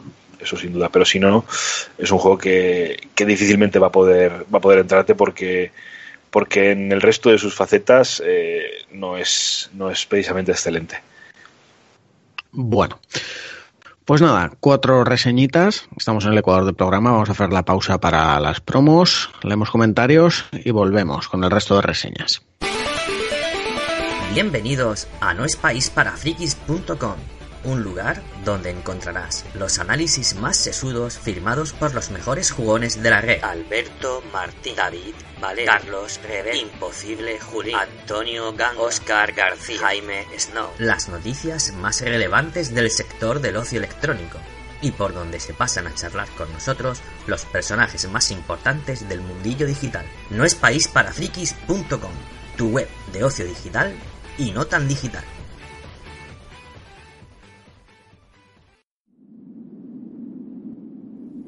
En el último rincón de un viejo callejón mal iluminado, donde la eterna niebla no deja pasar la luz de las farolas, se halla un lugar único en el mundo.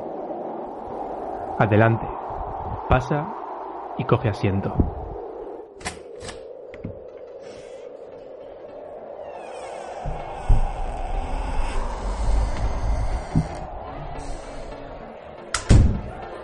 Aquí podrás disfrutar de noticias frescas sobre el mundo de Nintendo en nuestra compañía. Te damos la oportunidad de dejarte llevar por los placeres de los últimos Nindies. También podrás empaparte en nostalgia con la retroverna. Y cuando sea temporada te serviremos una buena ración de Caricature Review. Podrás explorar el arte de los videojuegos escuchando a quienes lo crean en unas entrevistas bien condimentadas. Por supuesto no puedes irte de nuestra taberna sin probar nuestra famosa leche de Yoshi calentita Mmm, recién ordeñada. Bienvenido al podcast de la Taberna Nintendera. Hola, buenas. Vengo a presentar la documentación para la nueva temporada de Disquisiciones Malditas. ¿Disquisiciones Malditas? Ah, sí, aquí está. En Cine TV, Yotonia, todo el dinero del mundo, 12 hombres sin piedad, Drugo Dar y su mala baba, toda la temporada de premio, incluyendo los Oscars.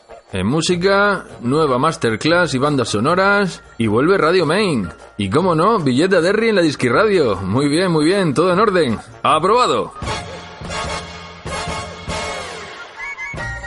Hola, soy Javi Echoes y os invito a todos a Disquisiciones Malditas, vuestro podcast de cine, series, literatura, cómic y mucha música de cine.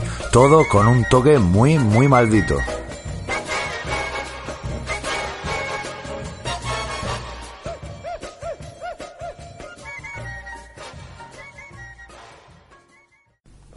Hola, soy César Criado de Perulazas y yo también escucho Reserva de Maná.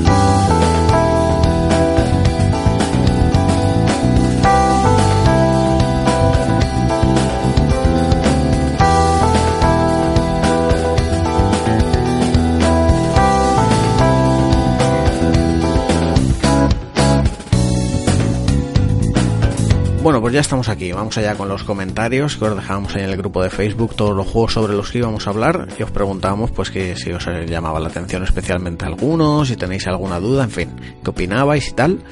Y el primer comentario es de Miguel González que nos dice, como fan de Gerald, Thronebreaker es mi elección. Antonio Ganga dice, le tengo ganas al ARC para Switch, lo tengo en PC y jugarlo en portátil debe ser la leche. la leche cruda en este caso. En cuanto a los juegos de Mega Drive, he perdido ya la cuenta de cuántas veces los he pagado en las distintas plataformas. Antonio Martín dice, tengo el Mega Drive Collection, colección, lo bueno que gracias a que puedes guardar en cualquier momento, me he podido pasar juegos de mi infancia como Sonic, Sonic 2, Alex Kid, Golden Axe, el Shinobi es tan difícil que ni con esas. La verdad que los recordaban menos píxel y más dibujos. Hay cosas que se tendrían que quedar en la infancia para no estropearlas. Aris González dice, al, eh, Last Remnant jugué hace tiempo, no me enganchó nada. Del Mega Drive Classic algo tengo en Steam. Muy interesado en el Thronebreaker y el Just Cause. Uno de mis mundos abiertos favoritos es el 3. David SK dice, qué bien, tenía ganas de que oír algo del Ark y del Mutant. El Mega Drive Classic lo llevo comprando desde PS2 y en cada versión quitan y ponen juegos. Y lo de las Remnant ya les vale, quitarlo de la tienda online y físico para meter este HD. ¡Qué jetas! Por lo menos lo pude pillar de segunda mano por 3 euros en físico para PC. César Criado dice, el ARC me lo iba a pillar, pero vi que iba como el culo y me lo ahorré. Fijo que me convencéis y acabo picando. Odín dice también, el ARC de Switch no me acerco ni aunque me empujen, no lo pienso tocar ni con un palo. Ja, ja, ja. Feliz año a todos, compañeros. Agustín dice, tengo el ARC para PC, pero no un PC que puedo moverlo, así que ahí lo tengo sin probar. En cualquier caso, tampoco es mi tipo de juego. Me interesan más Thronebreaker y Mutant Year 0. Este último lo he bajado ya con el Game Pass, pero que todavía no he podido tocar. David Villarejo dice, estaré atento a la reseña del Mega Drive Classics, que lo he visto varias veces en los carros de cierta tienda de videojuegos y estoy con el ¿me lo pillo o me guardo el dinero para otro juego? Xavier Enrique Tolaret Chippy dice, me cogí ayer el recopilatorio de Mega Drive y la verdad que me ha llevado a la infancia, pero hay juegos que envejecen peor que otros. Los clásicos nunca mueren, mañana me pillaré la Super Nintendo Mini para estar completo. Dani V. García dice, pues no he jugado a ninguno de ellos. Bueno, He jugado al juego de rol de mesa de Mutant Year 0, así que ganazas de ver vuestro análisis y opinión del videojuego. Javier Córdoba dice, el único juego que tengo es el Mega Drive Classics, que es muy parecido a su versión de PlayStation 3. Cambia algún título y lo mejor que tiene es la posibilidad de jugar a muchos juegos en su versión japonesa. Por lo demás, tengo ganas de oír qué comentáis de The Last Remnant, ya que no lo pude disfrutar por no tener un Xbox. A la espera del programa. Un saludo. Pedro Molina dice... Me interesa ver qué tal el Cause 4, ya que el 3 lo tenemos regalado del Plus y a lo mejor le doy una oportunidad. Pero ya para verano, fechas en las que podré jugar tras todo lo que viene en el primer semestre. Joder, Pedro se, se plantea ya cosas de seis meses. en fin. Y por último, Francisco Fuentes dice, gran menú, estoy deseando hincarle el diente a todo esto, en especial de Witcher 3 o análisis... ¿Cómo? Ah, vale, dice, gran menú, estoy deseando hincarle el diente. A todo esto, especial de The Witcher 3 o análisis habéis hecho, es que no encontró nada por iVoox. Bueno, esto es un clásico de la reserva que es preguntar por un tema o publicar un programa y que nos preguntéis sobre otra cosa. Pero ya, le, ya, le, ya te he contestado Francisco que sí, que estuvimos hablando de The Witcher en la temporada 2. En fin, Vamos con la siguiente tanda de reseñas, que como Julio le quedan dos, pues que empiece ya acabe él. Y tírale, Julio, ¿con qué quieres empezar ahora? ¿Con Thronebreaker, pues, que te lo han pedido varios o qué? Pues mira, voy a dejar Thronebreaker para el final, para que se queden hasta el final del programa. Bu siento, buena técnica. Por cierto, Oscar, que como ves, eh, mayoría de, de, peticiones de tus juegos, ¿eh? todos hablando del ARC y del Mega Drive.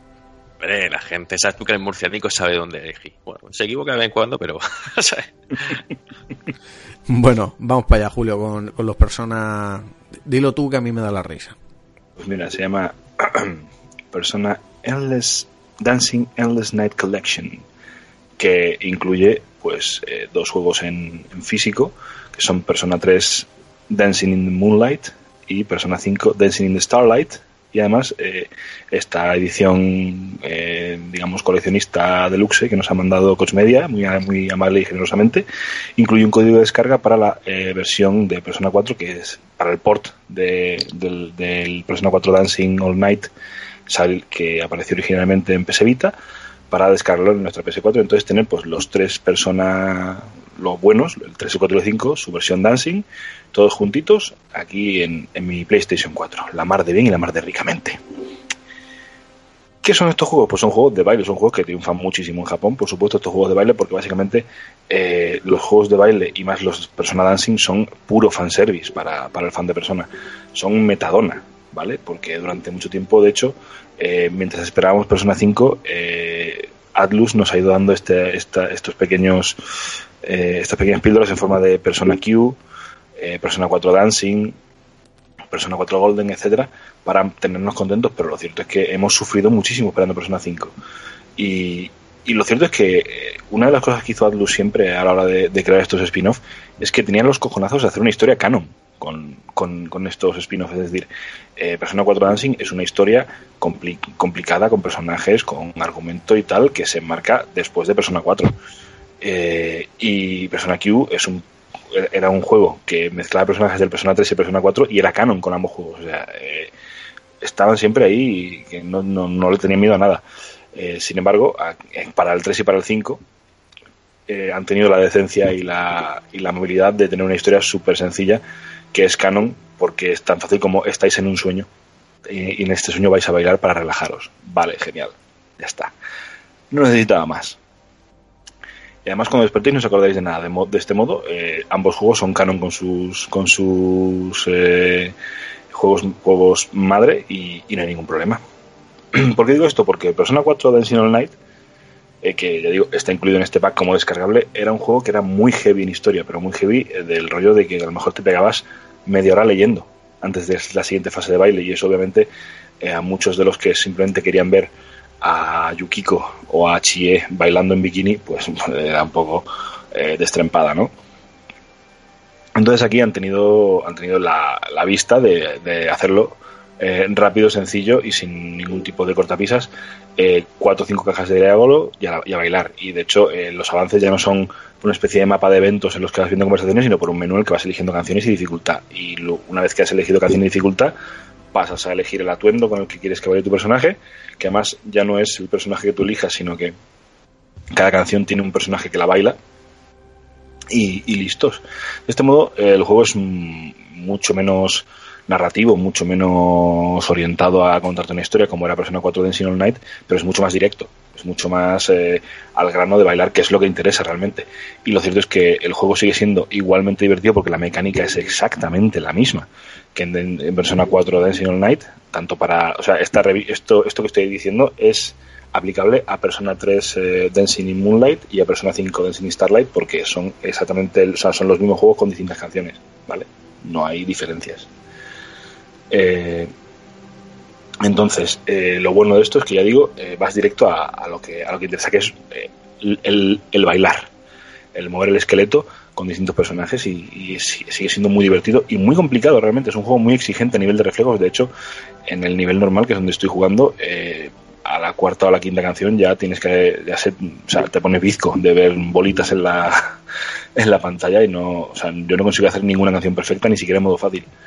Así que ya digo que es un juego muy muy exigente a nivel de reflejos, pero eh, es lo suficientemente divertido y lo suficientemente retante como para que no te sientas frustrado por ello. De hecho, eh, es un juego que además eh, tiene la, buena vista de no cortarte la canción, eh, aunque, aunque falles en los pasos de baile.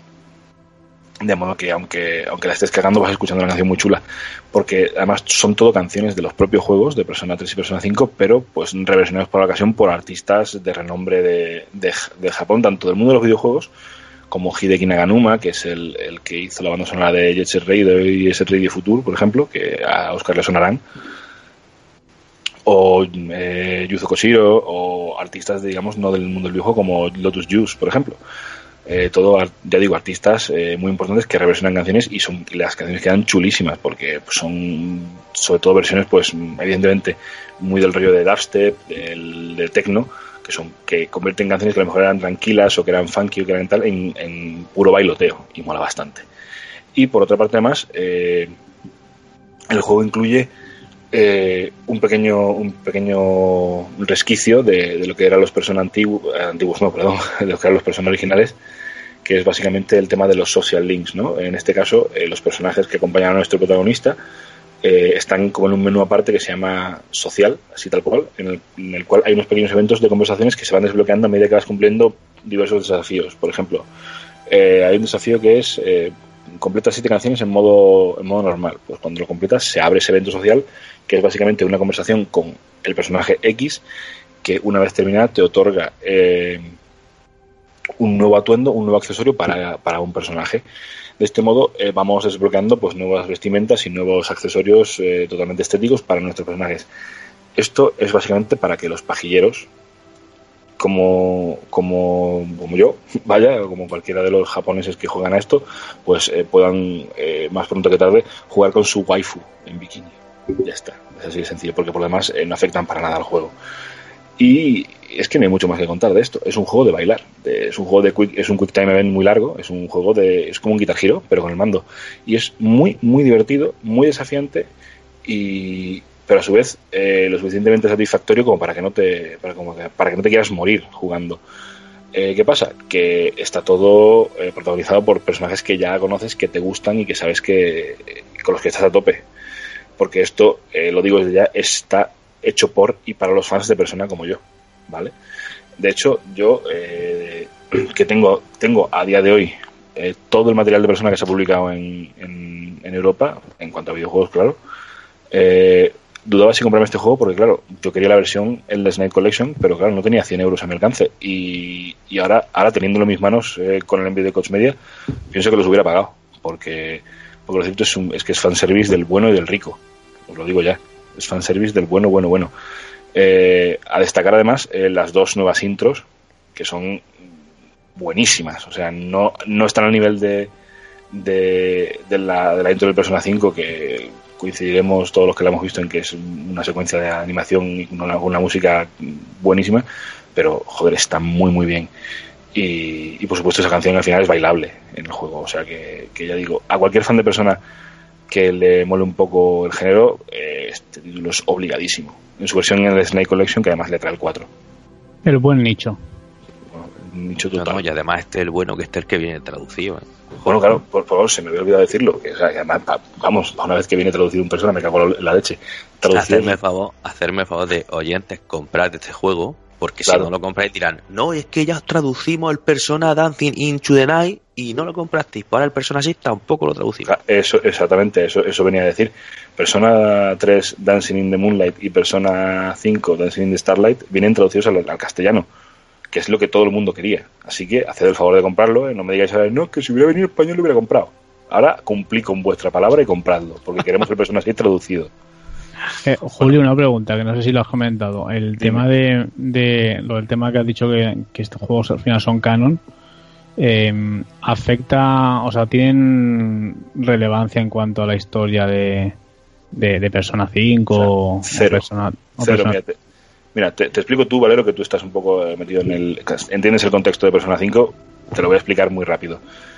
apareces en, en, el, en la Velvet Room, pero ahora es el el Velvet Club, ¿vale? que es un sitio donde vas a bailar.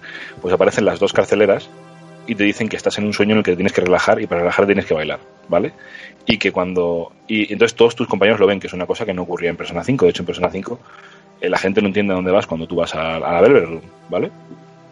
Pero en este caso lo ven y dicen, cuando salgáis de aquí, porque esto es un sueño, eh, no, no os acordáis de nada. Y podéis estar aquí todo el tiempo que queráis porque luego despertaréis. No pasará el tiempo en el, en el mundo real. Ya está. ¿Vale? Con eso ya es canon y no, y, no, tiene ningún tipo, y no tiene ningún tipo de relevancia sobre el juego original, ¿vale? Que es, ya digo, esto es para el Persona 3 y el 5. El 4 era una historia que transcurría después del 4 y que tenía un argumento con personajes nuevos y tal, y una, una temática que casaba con el Persona 4, o sea, era mucho más elaborado en cuanto al argumento el 4. Pero ya digo, el problema que tenía era que era tan, tenía tantísimo argumento, tantísimo diálogo y tantísimas escenas de diálogo que además eran pues tipo visual novel, que, la, que yo supongo que todo aquel que quería simplemente bailar pues acabó hasta las narices y por eso pues yo creo que en este caso han dicho venga vamos a, lo que importa lo que interesa y fuera ya digo que no hace falta saber nada del Persona 5 pero hombre es que es un juego hecho por y para los fans de los Persona 3 y 5 para que te vengas arriba. exactamente no tiene sentido no tiene sentido que lo juegues si no eres fan de los juegos originales. ¿y tú con cuál te quedas de ellos Julio? yo con el Persona 5 mm, o sea eh, Dancing in the, Starlight la versión de Persona 5 del Dancing vaya yo creo que tiene los temas más chulos y, y mola, mola muchísimo más que, por ejemplo el del 4, que no me gustan mucho las versiones de, las canciones y que y el 3 que está bastante chulo, sobre todo porque la, tiene dos o tres versiones que me parecen una pasada de los temas de batalla, pero yo creo que el 5 se lleva la palma tanto por, eh, por los menús que, que beben de los del Persona 5, por supuesto, como por las canciones que son, yo creo, las mejores versiones, sin duda. Hombre, es que es musicote bueno, ¿eh? Sí, sin duda. Muy bien, pues nada, vamos con el siguiente título que nos lo trae David, que es Warhammer Vermintide 2, juego que le hemos estado dando duro ahí en cooperativo, pero nos trae la reseña. Cuéntanos. Bueno, pues eh, en efecto, es un juego que estas navidades hemos aprovechado para, para probarlo en su vertiente cooperativa. Eh, bueno, es la continuación realmente del, primer Vermintide. De, de hecho, está hecho por el mismo equipo, los, los chicos de, de mm, Fat Shark.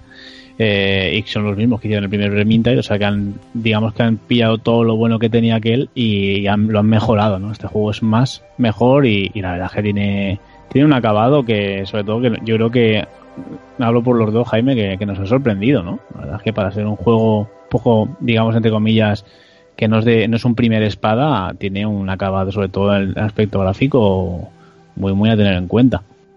Y bueno, el- para el que no lo conozca, es un género, eh, ya lo era el primero, que, que viene a ser eh, casi un género en sí mismo, ¿no? Es, es tipo Left 4 Dead, es un juego de, de, acción eh, en primera persona, cooperativo, ya digo, sobre todo, aunque se puede jugar solo, ahora hablaremos de, de esta opción, pero bueno, eh, en el que llevamos a un, grupo de personajes, nosotros eh, llevamos a un personaje dentro de un, de un, digamos, una escuadra, ¿no? Un grupo de personajes que van atravesando escenarios con el mero objetivo de masacrar a los enemigos que, que nos llegan en hordas.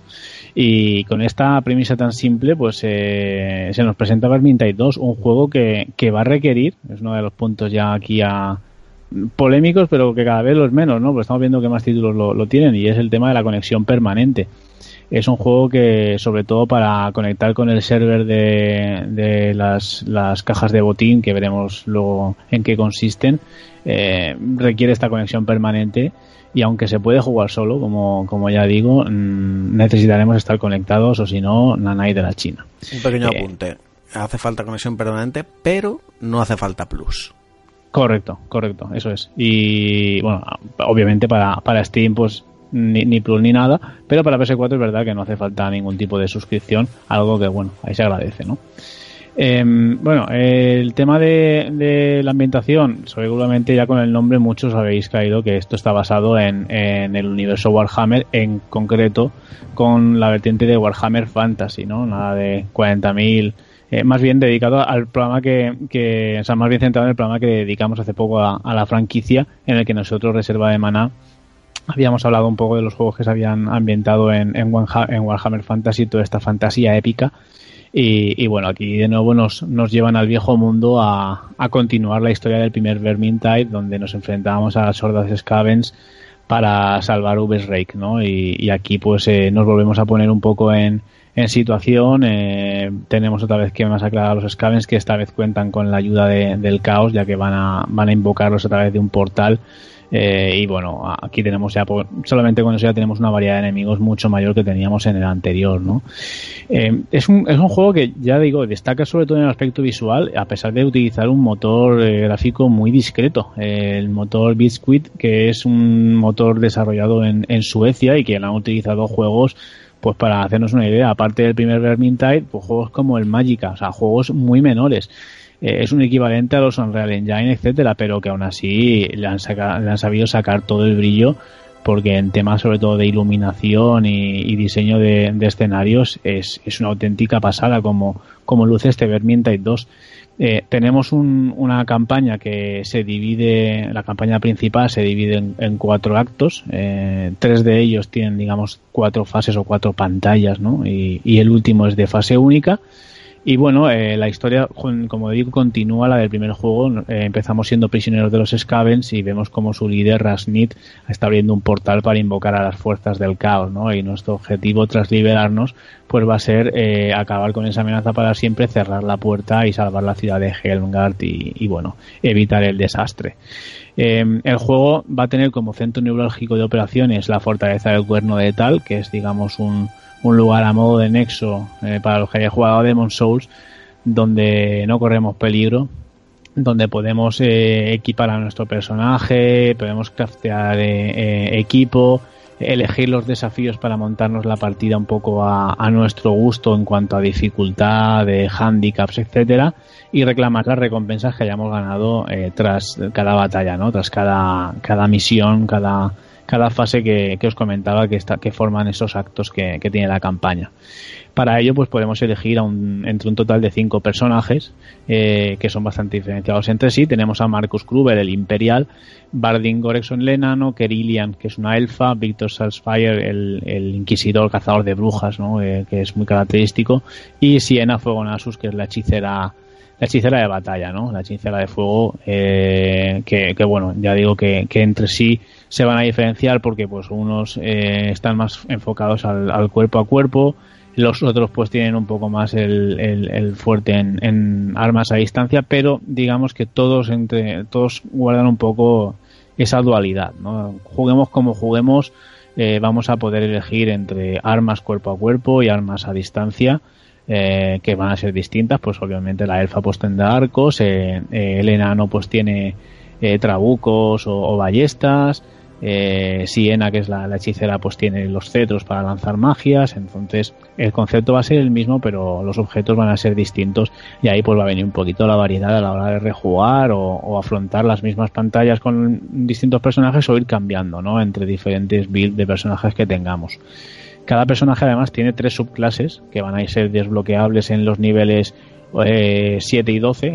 Empezamos con uno y al llegar a estos niveles pues se nos van a, desbloquear estas dos variantes del personaje. ¿no? Que por ejemplo yo en mi caso el personaje que más he probado ha sido el enano. Pues al llegar a nivel 7 tienes la variante rompe hierros que va un poco más fortificado, tiene habilidades que, que mejoran el aguante, etcétera. Y por ejemplo pues en, eh, el imperial pues va a cambiar a, a, un, a un personaje más centrado en, armas a distancia, más que, lo que es el, cuerpo, el cuerpo a cuerpo con el que empezamos inicial. Tiene un poquito de variantes, ya digo, que, van a van a meter ahí un, abanico de, opciones en cuanto a jugabilidad bastante, bastante chula. Y, bueno, pues estas, este tipo de habilidades que, que vamos a ir desbloqueando y que vamos a ir activando, pues nos van a ofrecer mejoras tan variadas como el tema de causar tener más probabilidad de, causarle críticos a los enemigos, aumentar nuestras defensas, crear disparos especiales, ¿no? Por ejemplo, con, con, eh, pistolas o, trabucos que puedan atravesar a enemigos, pues mm, cualquier cosa que se os pueda ocurrir en este estilo y, que al final eh, va a hacer que sobre todo en equipo podamos eh, enfocar el combate y, los escenarios pues de una manera bastante bastante completa ¿no? siempre vamos a jugar con cuatro jugadores eh, ya sean o sea que se nos va a quedar uno de estos personajes fuera porque eran cinco eh, estos, estos cuatro jugadores van a ser o bien amigos online o bien bots, ¿no? En el caso, por ejemplo, cuando hemos estado jugando Jaime y yo, pues nosotros elegíamos cada uno el nuestro y luego dos bots nos completaban un poco el equipo.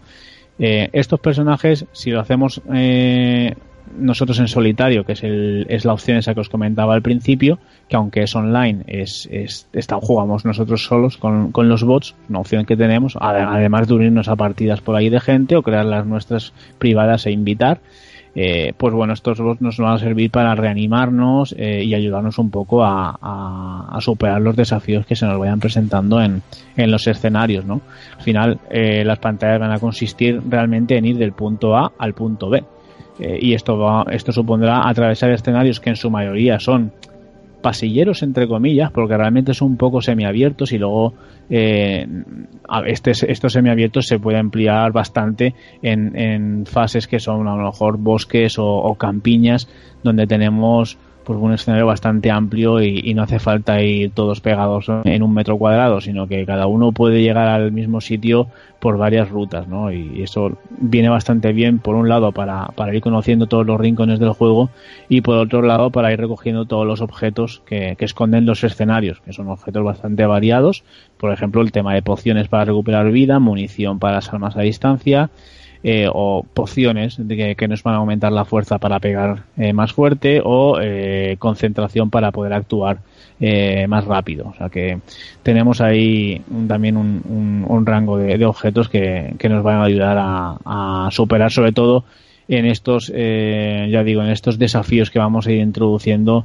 y que, y que ya no es un paseo por el campo, sino que suponen un reto a la hora de, elegir cuándo, cuando curarnos, cuando eh, eh, usar esa, esa poción de fuerza que nos va a dar ese, ese plus para acabar con los enemigos más correosos, etcétera. Em, el tema de, de, la recogida de objetos también hay que hay que decir que hay ciertos eh, elementos o bueno son una especie de artefactos eh, que nos van a suponer bonus de recompensa por encontrarlos. ¿no? Estos están un poquito más escondidos.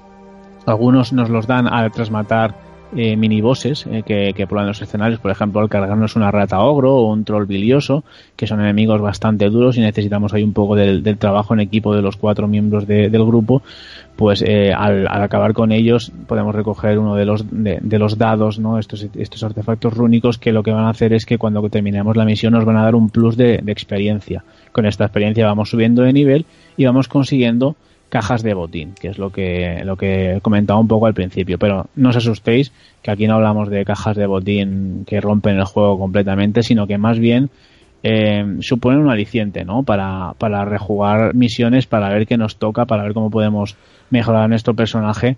Porque eh, lo primero es que principalmente van a ser para la clase que estemos jugando. Esto se agradece mucho porque no te toca rollo, hostia, me ha tocado un arma para el imperial y lo llevo el enano. Me ha tocado un, un, elemento estético que, que, ahora necesito mejorarme a otro personaje para poder usarlo. principalmente van a ser para la clase que estemos utilizando y sí que es verdad que de vez en cuando nos puede caer algo para, para otro personaje, con lo cual también tenemos ese, ese gusanillo de decir, ostras, pues mira, quiero probar ahora este otro, porque realmente lo chulo es eso, ¿no? Es ir rejugando mucho las pantallas, que no se hace nada pesado volver a jugarlas de hecho, eh, Jaime y yo hemos jugado la misma dos o tres veces y vamos, sin ningún problema. Y, al final es eso, ¿no? es un aliciente para ir probando los, todos los personajes, mejorarles el equipo, eh, etcétera. Hay que decir que los escenarios es uno de los puntos a, destacar. Eh, vamos a tener desde, desde ciudades con, con casas eh, toda esta, ambientación de, fantasía épica que la verdad es que está genial. A, bueno a, cloacas eh, los nidos de scavens que están hechos fantásticos ciudades enanas eh, bosques cavernas. Hay hay una variedad de escenarios la verdad es que bastante bastante impresionante y el diseño de los mismos es, es genial porque eh, una de las características de este juego también pasaba con el Left 4 Dead es que tienes un poco a veces la sensación de decir, hostia, hay que correr, o sea, aquí hay que ir a saco, porque estás todo el rato matando, estás eh, avanzando hacia adelante y te marcan el objetivo de llega a tal sitio o acaba con la amenaza de tal y, ya automáticamente tú te impones un poco a la prisa y tienes esa sensación. Y de hecho la rejugabilidad eh, funciona también por eso porque son partidas muy muy muy ligeras muy muy rápidas igual en 10 minutos o, o 15 si te paras un poco eh, te puedes haber completado una de estas fases, ¿no? Eh, que bueno, si te pones a buscar los objetos estos un poco perdidos, los, los tomos, los dados estos que yo hacía referencia y que te van a suponer los bonos de experiencia, pues te puedes tirar un poco más de tiempo, pero la verdad es que son partidas que se juegan muy cómodas y muy rápidas y hay que decir que el diseño de, de templos, eh, solamente ya con la orografía, a veces las montañas, los bosques, eh, todas las estatuas que va viendo, se ve, se ve que el, motor gráfico funciona genial y especialmente en el tema de la iluminación, que yo es algo que me he quedado bastante sorprendido, el, cómo se filtran los rayos de sol cuando vas por el bosque a través de todas las hojas, eh, si hay algún incendio cómo afecta ¿no? el, fuego y cómo se va iluminando todo, cómo se va llenando con, con las partículas de humo. Y, bueno, eh, en medio de todo esto tienes todos los chorretones de sangre que vais saltando de, los scavens que vamos a ir acribillando. Y que es verdad que para los amantes de, esta facción en, Warhammer, pues hombre, aquí los tenemos un poco de, masillas, igual que los teníamos en el primero. Pero bueno, aquí también es verdad que, las fuerzas del caos sufren un poquito de lo mismo, porque son el enemigo a batir. Y aquí, pues bueno, los berserkers del caos, eh, etcétera, pues van a, van a ir pasados por la piedra y a veces quedan un poco diluidos, ¿no? La amenaza que supone realmente cuando los tienes enfrente en el, eh, en el wargame, ¿no? En, el escenario de, una partida de Warhammer tradicional. Eh, por último, mm, comentar que la interfaz y los textos están en castellano, el audio está en inglés, eh, pero mm, está bastante cuidado el tema de la interacción entre personajes, porque por ejemplo, eh, Jaime sobre todo ha jugado cuando hemos jugado juntos, Jaime llevaba eh, la elfa, yo llevaba el enano y van teniendo conversaciones entre ellos comentando cosas así, ¿no? En plan de, oye, pues tu raza, tal, no sé qué, que se nota que son unas conversaciones entre ambos personajes un poco específicas. O sea, que tiene pinta de que eso está bastante cuidado. No sé si tú, en tu caso, Jaime, si has visto alguna interacción más con, con otro de los personajes, pero yo ese detalle me ha llamado a mí la atención. No, yo más allá de fijarme en las típicas frases que van diciendo como para para continuar, ¿no? De this way, tal, o this is the door. Esta es la puerta, tal. Más, más allá de esas frases que van soltando como un poco de ayuda de por aquí, este es el camino, tal, no, no, no, no he fijado. Sí, en la, en la que has dicho sí, pero en, más entre, yo que sé, entre los dos humanos. Claro, como los tres restantes son humanos, igual se han soltado alguna de, pues los cazadores de brujas sois unos cabrones, pero no me he dado cuenta. Sí, bueno, hay que decir que es verdad que obviamente eh, si, si tienes bagaje en, Warhammer Fantasy, en todo el lore del viejo mundo, etcétera, pues mm, imagino que aquí te empaparás más de, cosas, ¿no? Pero a mí sí que me da la sensación esa, sobre todo en la fortaleza del cuerno de tal, este, este lugar un poco de centro neurálgico de, donde tenemos el, nuestro refugio, digamos, ahí si estamos con alguien más, sí que de vez en cuando van, van teniendo conversaciones entre ellos, ¿no? Y, bueno, es un, es un puntillo ahí que, que está bastante bien. Y, bueno, hay que decir que al final de cada, de cada acto eh, de la campaña, pues tenemos un enfrentamiento contra un boss, ¿no? Que es, eh, en principio tenemos tres, tres grandes enfrentamientos y la verdad que pues están, bueno, la dificultad va a ir un poco sobre todo marcada por, por el, el, grado de dificultad en sí mismo que la hayamos eh, escogido para la pantalla y los desafíos que le hayamos metido, ¿no? Porque hay que decir que al principio no podemos elegir más que el nivel recluta, el más bajo, algo que choca un poco porque tú dices, no, déjame jugar en, nivel difícil, ¿no? Yo ya, no. Yo ya puedo subirlo, ¿eh? Sí, yo también, yo también ya puedo subirlo porque eh, esto de poder subir lo que hacemos referencia es porque para subirlo necesitas que tu, que tu aire tenga una, una característica que se llama poder a un determinado nivel, ¿no? Para poder elegir el, nivel superior. Y esto lo vamos a conseguir gracias a los objetos que podemos equiparle. Eh, talismanes, anillos, las armas, todo esto, cada una va a tener un poder eh, específico. Obviamente, cuando mejor sea el objeto, pues mejor poder va, va a tener y aparte de sus características propias de, de hacer eh, tanto más de daño a, los scavens o eh, los ataques cargados hacen más daño no sé cuánto, 10%. Poquito rollo los objetos de, juegos como Diablo, ¿no? Y ir mejorando el equipo así, consiguiendo armas un poco más míticas, etcétera pues eh, tienes ese, ese, esa escalada en el, en el atributo de, de, poder y eso te va a desbloquear el nivel superior.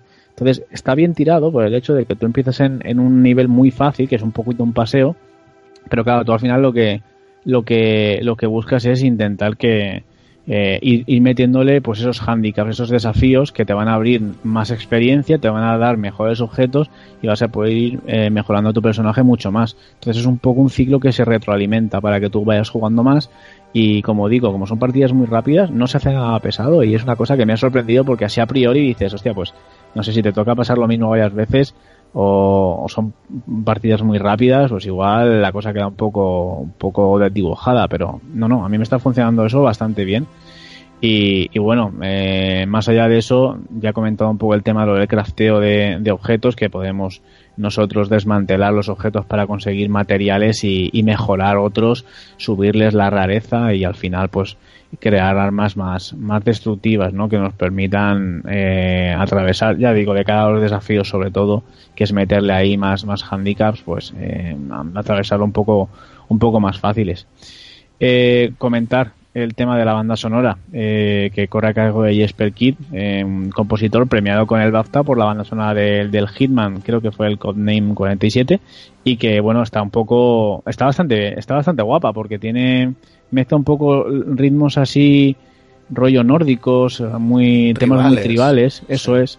Con, con, momentos así muy potentes, con percusión, momentos así frenéticos, que la verdad es que para, para esos, esos puntos en los que de repente suena la música así más frenética y te, viene una horda de scavens así como de repente que salen y te vienen de golpe 20 o 30, pues te, te pone en situación ya un poco de tensión y, y la verdad es que acompaña, acompaña bastante bien al juego.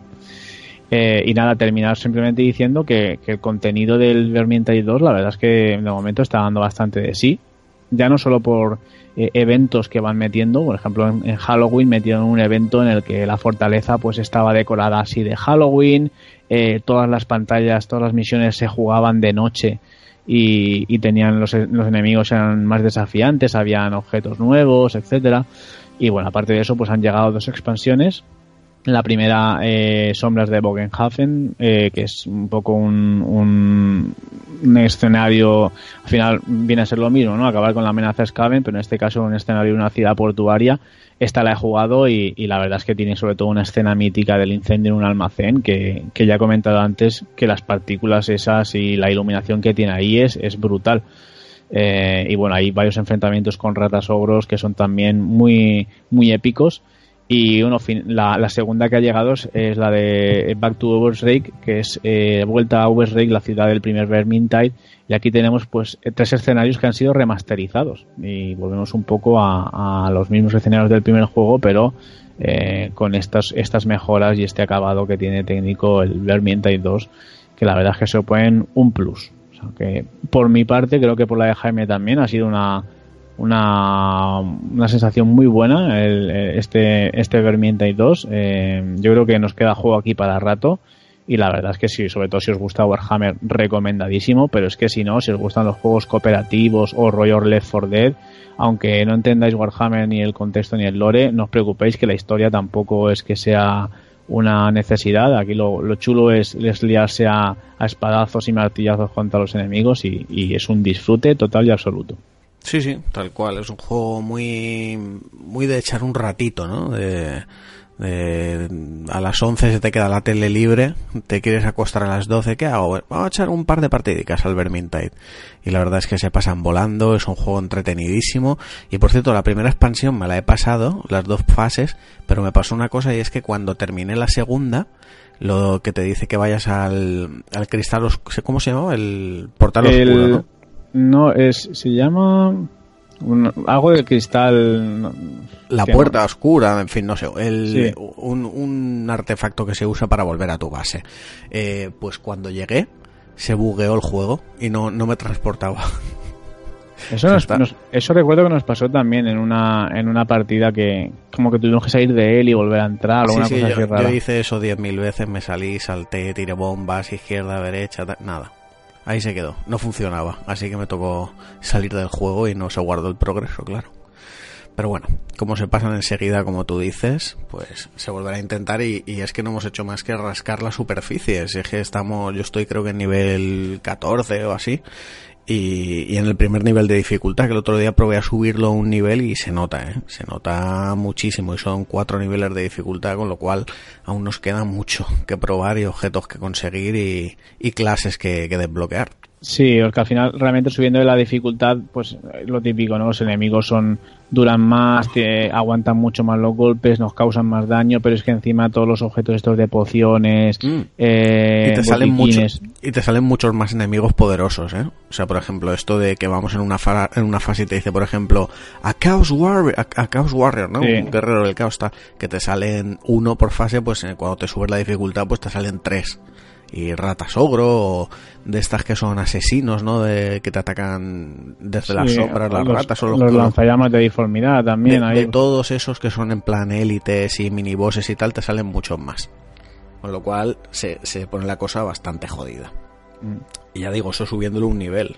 Luego subiendo otro nivel, pues es en plan, eh, tiene, quitan el doble de daño, tal, todas estas movidas, pero bueno, como siempre con la, la correspondiente mejora de experiencia, loteo y todo esto. Bueno, lo dicho, juego súper recomendable por Valero y por mi parte. Y vamos con la segunda reseña de Oscar, que es ese Sega Mega Drive Classic para Nintendo Switch. Cuéntanos, Oscar. Este, este es el bueno este es bueno. Porque qué fácil es contentar al fan de todas las de, toda la vida. ¿eh? Esto ya eh, yo vengo dándole vuelta cuando estaba haciendo la reseña para el juego, para del juego para, para la reserva. Esto ya es una máxima de la naturaleza. Da igual que sea en el fútbol, en la música o en el medio este en el que felizmente nos movemos, que son los videojuegos. a un fan, al fan de verdad, al de siempre, se le gana con pequeños gestos. Da igual lo mucho que lo pute, da igual que Sega no haya hecho un juego decente del erizo en mucho tiempo, o que hace muy poquito nos, abofeteara la cara con un dudoso remaster del Semue. No pasa nada, no pasa nada, porque llega Sega, te saca la Mega Drive Classic y ya todo da igual. Todo da igual, todo ese mosqueo, todo ese rencor irracional ceguero se olvida, se pierde como lágrimas en la lluvia y, y, cuando tenemos en la mano la caja, en este caso de la versión que nos facilitó Coach Media de, de la Mega Drive Classic para Nintendo Switch, eh, eh, tienes ese recopilatorio de, de, los clásicos de la bestia negra de Sega, de esa fábrica de sueños en 16 dulces bits nipones. En definitiva, ese genial y, ese genial y maravillosa y inconmensurable Mega Drive, pues todo eso se olvida. Se olvida porque Mega Drive molaba mucho, molaba más que Super Nintendo, porque Julio sabe que molaba mucho. ¿Por qué Julio? Porque la Mega Drive era negra Hombre, por supuesto, no, puedes molar, no puedes molar si tu consola no es negra. los 90 son así. Eso es así. Entonces, y es que, hablando de los 90, es que ese pequeño cartucho está lleno de magia. Rebosa amor por todos los poros de ese, de ese cartuchico de Nintendo Switch. Porque no es que mm, tenga amor a, a, Sega o a Mega Drive. Es que es una oda a la década de los 90, ¿vale? Es una, canción de amor. Te das cuenta del cariño con el que se ha programado esta colección, que ya está también para otras consolas, pero que ahora llega a Switch. En cuanto arranca la aplicación, porque después de una fantástica y maravillosa intro, nos encontramos con un menú que es una pasada, porque emula una habitación de un adolescente ceguero en este caso, de los años 90. Tienes póster en la pared de Sonic, de Comic Zone, de Shinobi, todos ellos sacados seguramente de una hobby consolas. De, un escritorio con, con el típico flexo encendido, eh, un teléfono de estos antiguos de dial giratorio descolgado para que no llamen, no nos den la lata, un altavoz con un tocadiscos, una estantería llena de, de, libros y luego, y más importante, esa estantería llena, repleta de, de los cartuchos de la, de la Mega Drive. Y como no, nuestro fiel televisor de tubo de 15 pulgadas que todos teníamos en nuestra habitación y nuestra imponente consola de, de Sega. Este genial menú en 3D no solo es un torpedo que va directo a la línea de flotación de nuestra nostalgia, sino que encima es súper intuitivo. Si con el stick damos el foco al escritorio donde está el flexo, pues ahí se nos iluminan todos los trofeos y logros que podemos sacar en, el juego.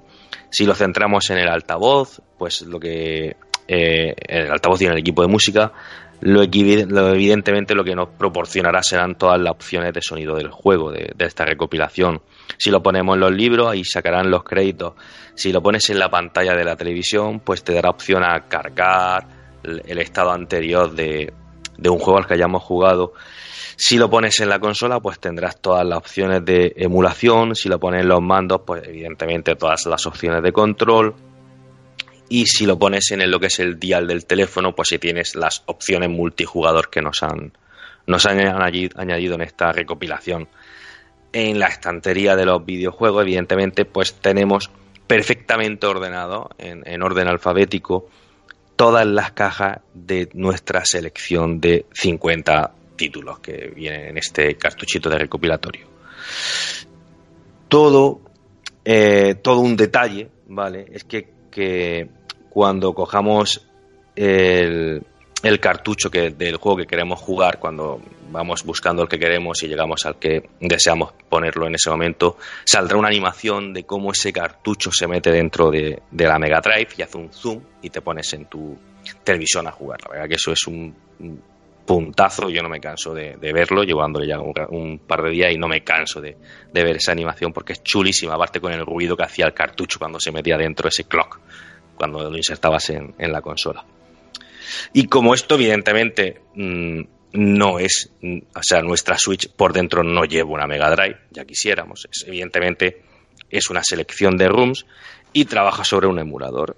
Y esta colección, pues trae todas las ventajas, evidentemente, de este tipo de títulos. Desde el menú de la consola, podemos cambiar el, modo de escalado del píxel para que se asemeje más o menos a un CRT, podemos poner la pantalla completa, cosa no aconsejable si no queremos perder un ojo con los píxeles en nuestro monitor de 50 pulgadas, podemos eliminar el límite de sprite, podemos cambiar las barras laterales que adornan el espacio sobrante de nuestra televisión cuando se ve como Dios manda, es decir, a 4 tercios.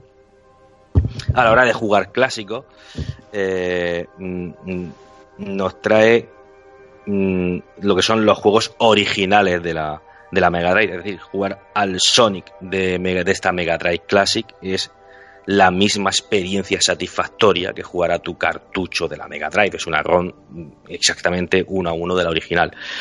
Eh, lo que sí trae son una serie de, de- de detalles extra que últimamente aportan estos emuladores, que son, por ejemplo, el poder salvar estados para poder dejar la partida y volver a ponerte más adelante con ella, o el tan famoso y odiado eh, rebobinado, ¿vale? Para que todos estos mm, mancos de la vida no pierdan su- sus vidas, nunca mejor dicho, en esa plataforma dichosa y puedan repetir tantas veces cuanto quieran sin perder una, una vida en ese, en ese salto. Eh, poco más, ¿vale? Un poco más opciones tiene, tiene, nos da este, este emulador. De todas formas, es que no se necesitan más. El control en Switch hay que decir que es fantástico. Los sticks funcionan de maravilla, aunque se echa de menos una cruceta como Dios manda. Esto no es problema del juego, ¿vale? Esto no es problema del juego, esto es culpa de, de la cruceta que tiene la consola. Pero por lo demás, el control es maravilloso. La gran ventaja de tener esta versión, es decir, la de Switch, aparte de que lleva un 10% más de magia, como todos los cartuchos de Switch, es que gracias al, como siempre, carácter portátil de la sobremesa de, de Nintendo, podemos jugar en cualquier sitio a cualquiera de los 50 títulos en cualquier lugar que queramos. Y encima de todo se beneficia de que se juega bastante bien dentro de lo que cabe, ¿vale?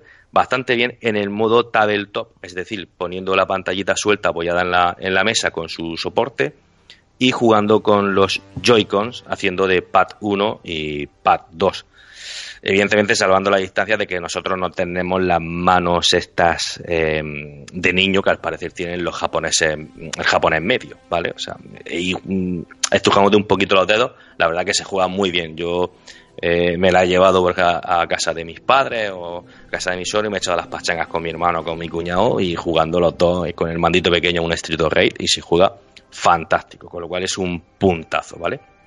Del apartado online de esta colección no voy a hablar porque lo siento, soy muy mala persona, pero no lo he probado, no, no, he, podido, no probarlo, pero también es verdad, y dejadme que os lo diga, que jugar al Estrío Rey se juega sentadico uno al lado del otro y no por internet, porque si tienes que pegarle algún codazo se lo pega al lado, ¿vale? Entonces es la esencia del título jugarlo en el sofá con un colega.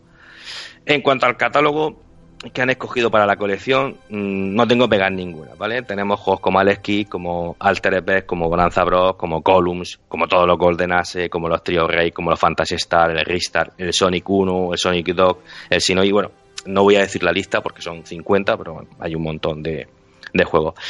Eh, no creo que, que, que falta así ningún, bueno, no creo que, se echen falta sin ningún título. Pero bueno, si habría que poner alguna peguita es que a lo mejor tenemos el Sonic 1 y el 2, pero no tenemos el 3 o el Sonic Knuckles, por ejemplo. Eh, entonces dices tú, bueno, ¿por qué no tengo el Shinobi?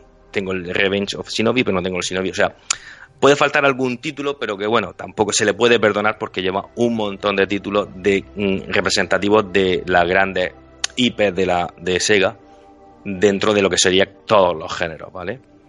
Eh, un detalle que tiene um, esta colección, mm, desconozco si las demás colecciones, o sea, en la otra versión estará, yo aquí sí la tiene, es que podemos marcar juegos favoritos para ir directamente a ellos, no tenemos que ir pasando uno a uno para llegar al, por ejemplo, mm, no lo sé, al, al Street of Rage 3, ¿vale? Entonces lo puedes marcar como favorito y lo tendría un acceso directo a ese juego para no tener que ir seleccionándolo uno a uno.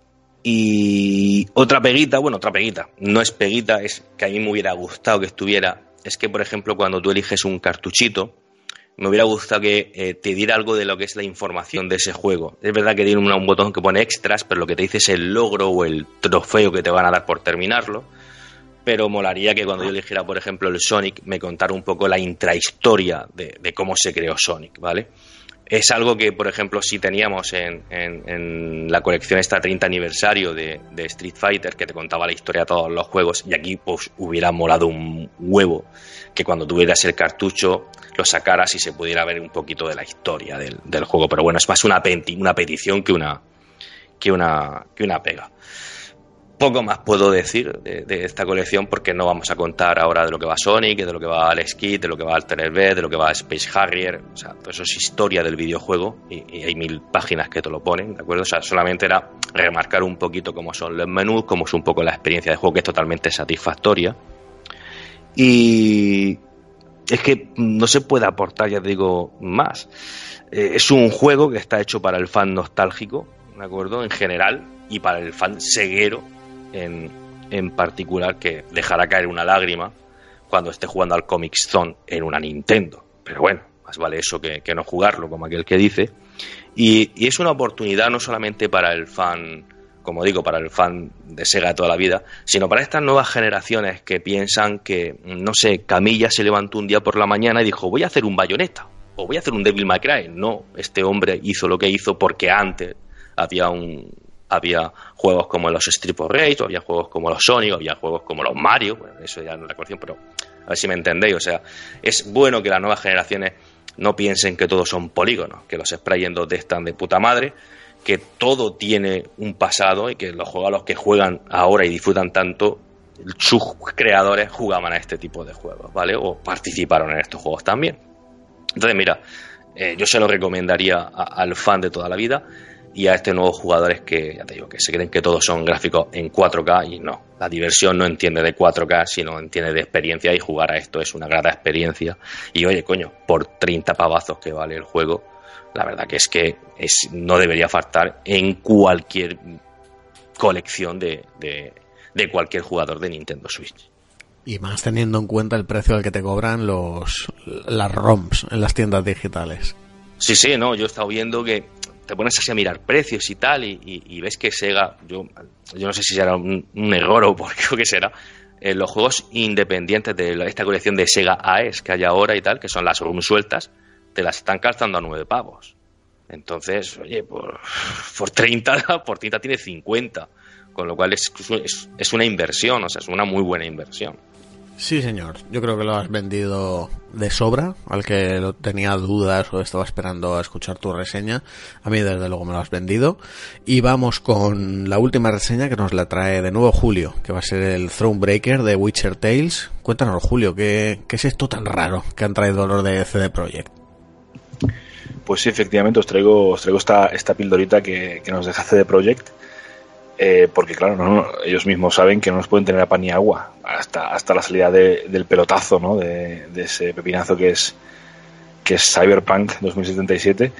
Y hasta entonces, pues han decidido coger eh, el Went, ¿no? Este juego de cartas de, de Witcher 3, que, que yo, ah, no sé vosotros, pero yo al, al de Witcher 3, al juego de cartas, eh, cuando las horas que yo jugué a- al juego, solo jugué la partida de prueba y no jugué más, porque me pareció un juego bastante meh en comparación con, con lo que tenía yo delante, claro.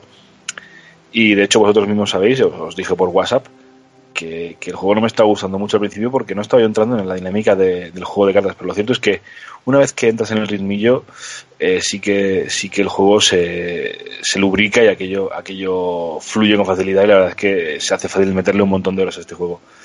Eh, pero vamos, va- vayamos por el principio.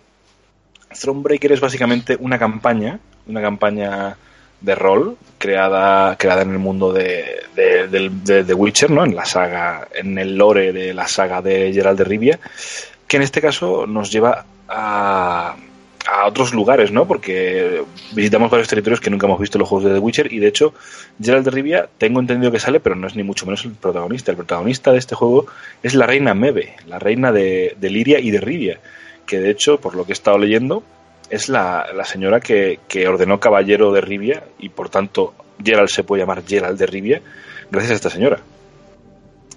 El caso es que esta señora, que es la reina, eh, tiene un hijo que es un poco pusilánime y por avatares del destino y porque su hijo es un poco gambitero, pues pierde su trono. Eh, está intentando repeler una invasión nilfgaardiana, que estos nilfgaardianos que también son los, los que la están liando en el, en el The Witcher 3, o sea que deben ser gentuza. Eh, en general, o sea, un país de mala gente, o sea, es como Francia o algo así. Pues. Eh, Hola. Hola, pero, pero, al menos no he dicho Portugal. Bueno, pues. eh, total, que. No, perdón. es- o sea, el símil claro es Andorra, en cualquier caso. Pero. eh, lo que- en cualquier caso, lo que digo es que, bueno, que está repeliendo la Reina Media una, una invasión nilfgaardiana, ¿no? Y cuando retorna, cuando quiere retornar a, a su castillo, pues. eh, avatares del destino lo han tomado y está más jodida que la hostia. Así que pues se convierte el juego en, una- en un periplo de la reina y su, y su corte por, por recuperar el trono, ¿no? De ahí lo de Thronebreaker.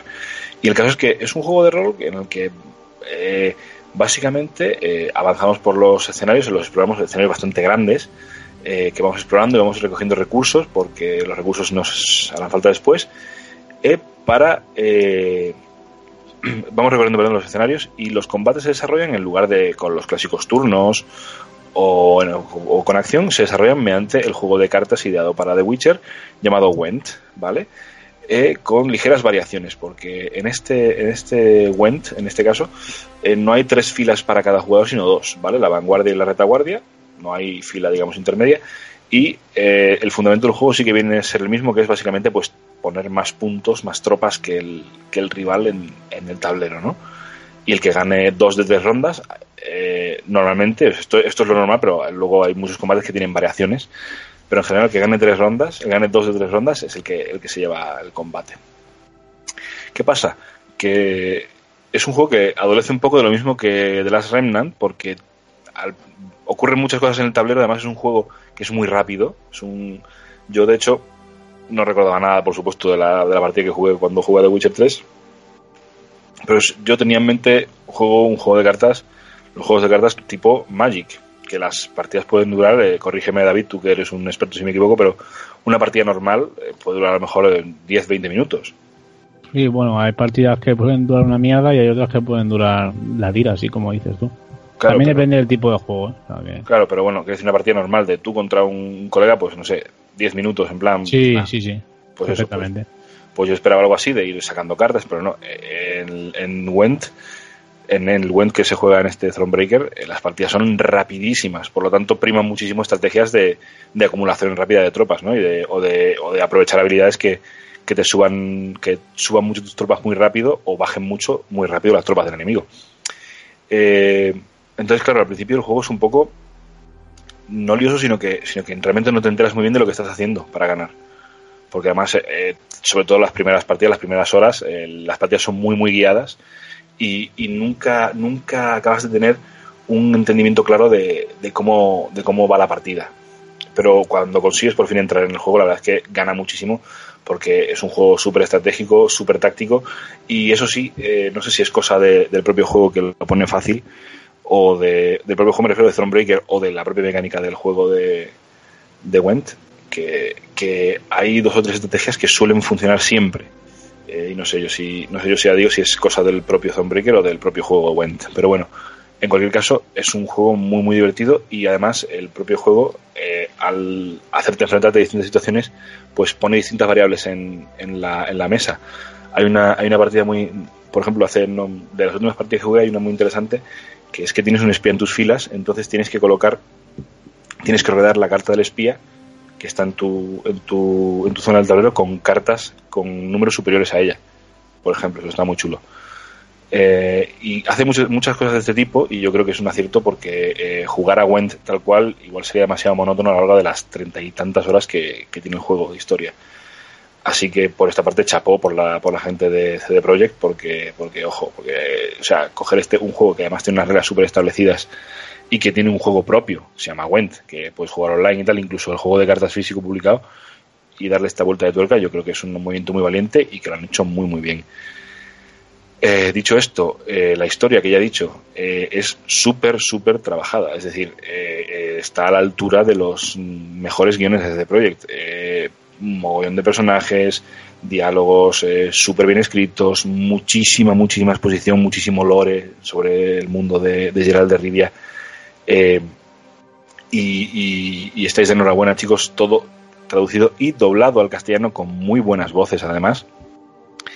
Y, todo ello narrado a través de- de retratos así medio estáticos que se mueven un poquito, pero que en general pues, son bastante estáticos, pero con una eh, un aspecto un poco más cartoon ¿no? que, el que he visto. Es más bien como las ilustraciones estáticas que salían en las secuencias de The Witcher, pues de ese rollo. Y se ve muy chulo. Es un juego con un aspecto realmente, realmente agradable a la vista, ¿no? Muy colorido, mucho más colorido que The Witcher y, mucho más, eh, como un poco más cartoon y muy bonito, muy bonito de ver. Eh, las cartas además tienen un arte precioso, eh, se, nota que hay muchos artistas eh, implicados en la, en la creación de las cartas y se nota, porque joder, hay algunas cartas que son auténticas obras de arte como son las Magic, por ejemplo, que hay auténticos, vamos, auténtica, auténticas obras maestras. Y, y aparte de esto, eh, bueno, el juego tiene además un sistema de, de evolución de tu mazo que básicamente consiste en ir recogiendo materiales que junto con las experiencias con la experiencia que vas ganando en los combates te permite eh, forjar cartas en los campamentos ¿vale? es un sistema que no tiene gran profundidad y que no tiene mucho no tiene mucho recorrido pero que bueno que sirve para hacer, ir haciendo evolucionar tu mazo poco a poco el problema es que en general tal igual- al igual que he dicho que hay dos o tres estrategias que hacen muy fácil las victorias sobre todo las primeras horas también es cierto que se tarda mucho en tener un mazo variado por tanto te, te hace centrarte más en las cuatro posibilidades que tienes. Entonces, yo creo que este, este Thronebreaker está muy orientado, primero, a contarte una historia en el mundo de, de Rivia, porque de hecho eh, hay una opción de dificultad que te permite saltarte las batallas y ver solo la historia, con lo cual estaríamos ante una visual novel con decisiones, porque también lo digo, eh, el juego tiene como 20 finales distintos, que, que son siempre en, base a las decisiones que tomes como, como la Reina Mede. Y ya digo que no va a haber decisiones de esto es lo bueno y esto es lo malo. O sea, normalmente son decisiones complicadas en las que eh, pues vas a tener que tomar normalmente la decisión menos mala porque son todo putadas en general. Y, y a lo que iba, que que al final este, este Thronebreaker me parece que es más bien una especie de tutorial para que aprendas los arrestos del juego y que una vez te lo hayas pasado o hayas llegado lejos en el, juego, eh, y ya digo que el juego tiene, aparte de la historia principal, que son veintitantas horas, fácil, tienes un montón de misiones secundarias llamadas rompecabezas que te puedes hartar de jugar, de jugar partidas de cartas. Eh, una vez que hayas superado este juego, pues eh, vas a est- estar más que preparado para saltar a lo que es el Went de Competi en online. Es decir, bajarte el Went y meterte a las partidas online a curtirte el lomo con otros, con otros jugadores. Pero claro, eh, evidentemente tiene muchísimo valor añadido el hecho de que te pongan una historia súper trabajada con muchísimos personajes muy bien escritos, todo ello doblado y localizado al castellano. O sea, es que, eh, quiero decir, esto no, es intachable la labor de, CD Projekt en, en este, en este aspecto, porque para, digamos, lanzar eh, su, su producto, eh, lo envuelven en- con papel de regalo de lujo, vaya. O sea, es, buenísimo lo que han hecho con esto y yo creo que solo, solo se les puede dar mérito por ello, porque cualquier otra, otra compañía te hubiera hecho una campaña así chustillera con cuatro secuencias y ya está, y esta gente no, esta gente se lo han muchísimo y de hecho ya digo, hay un modo de dificultad en el cual no tienes ni que jugar la partida porque simplemente te puedes dedicar a disfrutar de la historia, que es muy buena hasta donde he llegado. Para mí, el único, el único punto negativo, ya digo, es sobre todo el desarrollo de- del conocimiento, o sea, el, conocimiento que te va arrojando el juego, po- porque al principio, ya digo, te, te lleva muy de la mano y no entiendes muy bien por qué estás ganando. Pero cuando empiezas a ver cómo funciona el Went, eh, el juego se abre y es magnífico. Es un, para los amantes de juegos de cartas tácticos, ya digo, de partidas muy, muy rápidas, es un juego excelente. Yo creo, o sea, yo creo que, eh, que, vamos, lo mejor que podía haber hecho CD Projekt hasta, hasta, hasta Cyberpunk es justamente esto, darnos una aventura en el mundo de The Witcher totalmente distinta, pero perfectamente reconocible, con todas las señas de identidad de, de esta gente.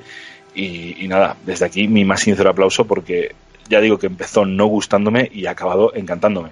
Así que no puedo nada más que decir que enhorabuena a CD Projekt porque otra vez lo han hecho. Es que esta gente, cosa que toca, cosa que convierten en puto oro.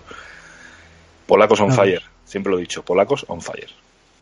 Esta gente se la saca bien, sí. Pues sin duda, ya digo que a mí es que no me, o sea, que lo sabéis, no me gustaba, me- no me estaba gustando nada. Y sin embargo, me parece, ahora mismo me parece un muy buen juego de, de cartas. De cartas y de rol. Bueno, no, de rol, sino de... de sí, tiene como, como de rol. Una historia muy buena con un juego de cartas muy divertido. Es que lo tiene, lo tiene todo para, para el típico de, pues no sé qué jugar, pues échale un rato al, al Thronebreaker, que sigue con la historia de, la Reina Mele, que está guay. O sea, es que está muy bien. Yo lo recomiendo muy mucho. No sé, a, no sé a qué precio está eh, el juego, no sé de hecho si siquiera si está en físico para comprar pero, pero vamos, eh, cualquier fan, por supuesto, o sea, huelga a decir que cualquier fan de, del lore o, de, o del mundillo de, de The Witcher tiene que lanzarse por este juego de cabeza. Y no, no veo motivo para que no salga en Switch, ¿no? No, la verdad es que no. La verdad es que, de hecho, en Switch, eh, a ver, eh, hacerlo táctil, tampoco es que hagas. O sea, la cosa es que una vez que sacas las cartas, no, no, hacen muchas cosas las cartas, ¿no? O sea, las cartas tienen sobre todo efectos que se activan al, al bajarlas y, y, ya está. ¿vale? O sea, normalmente no suelen hacer más cosas.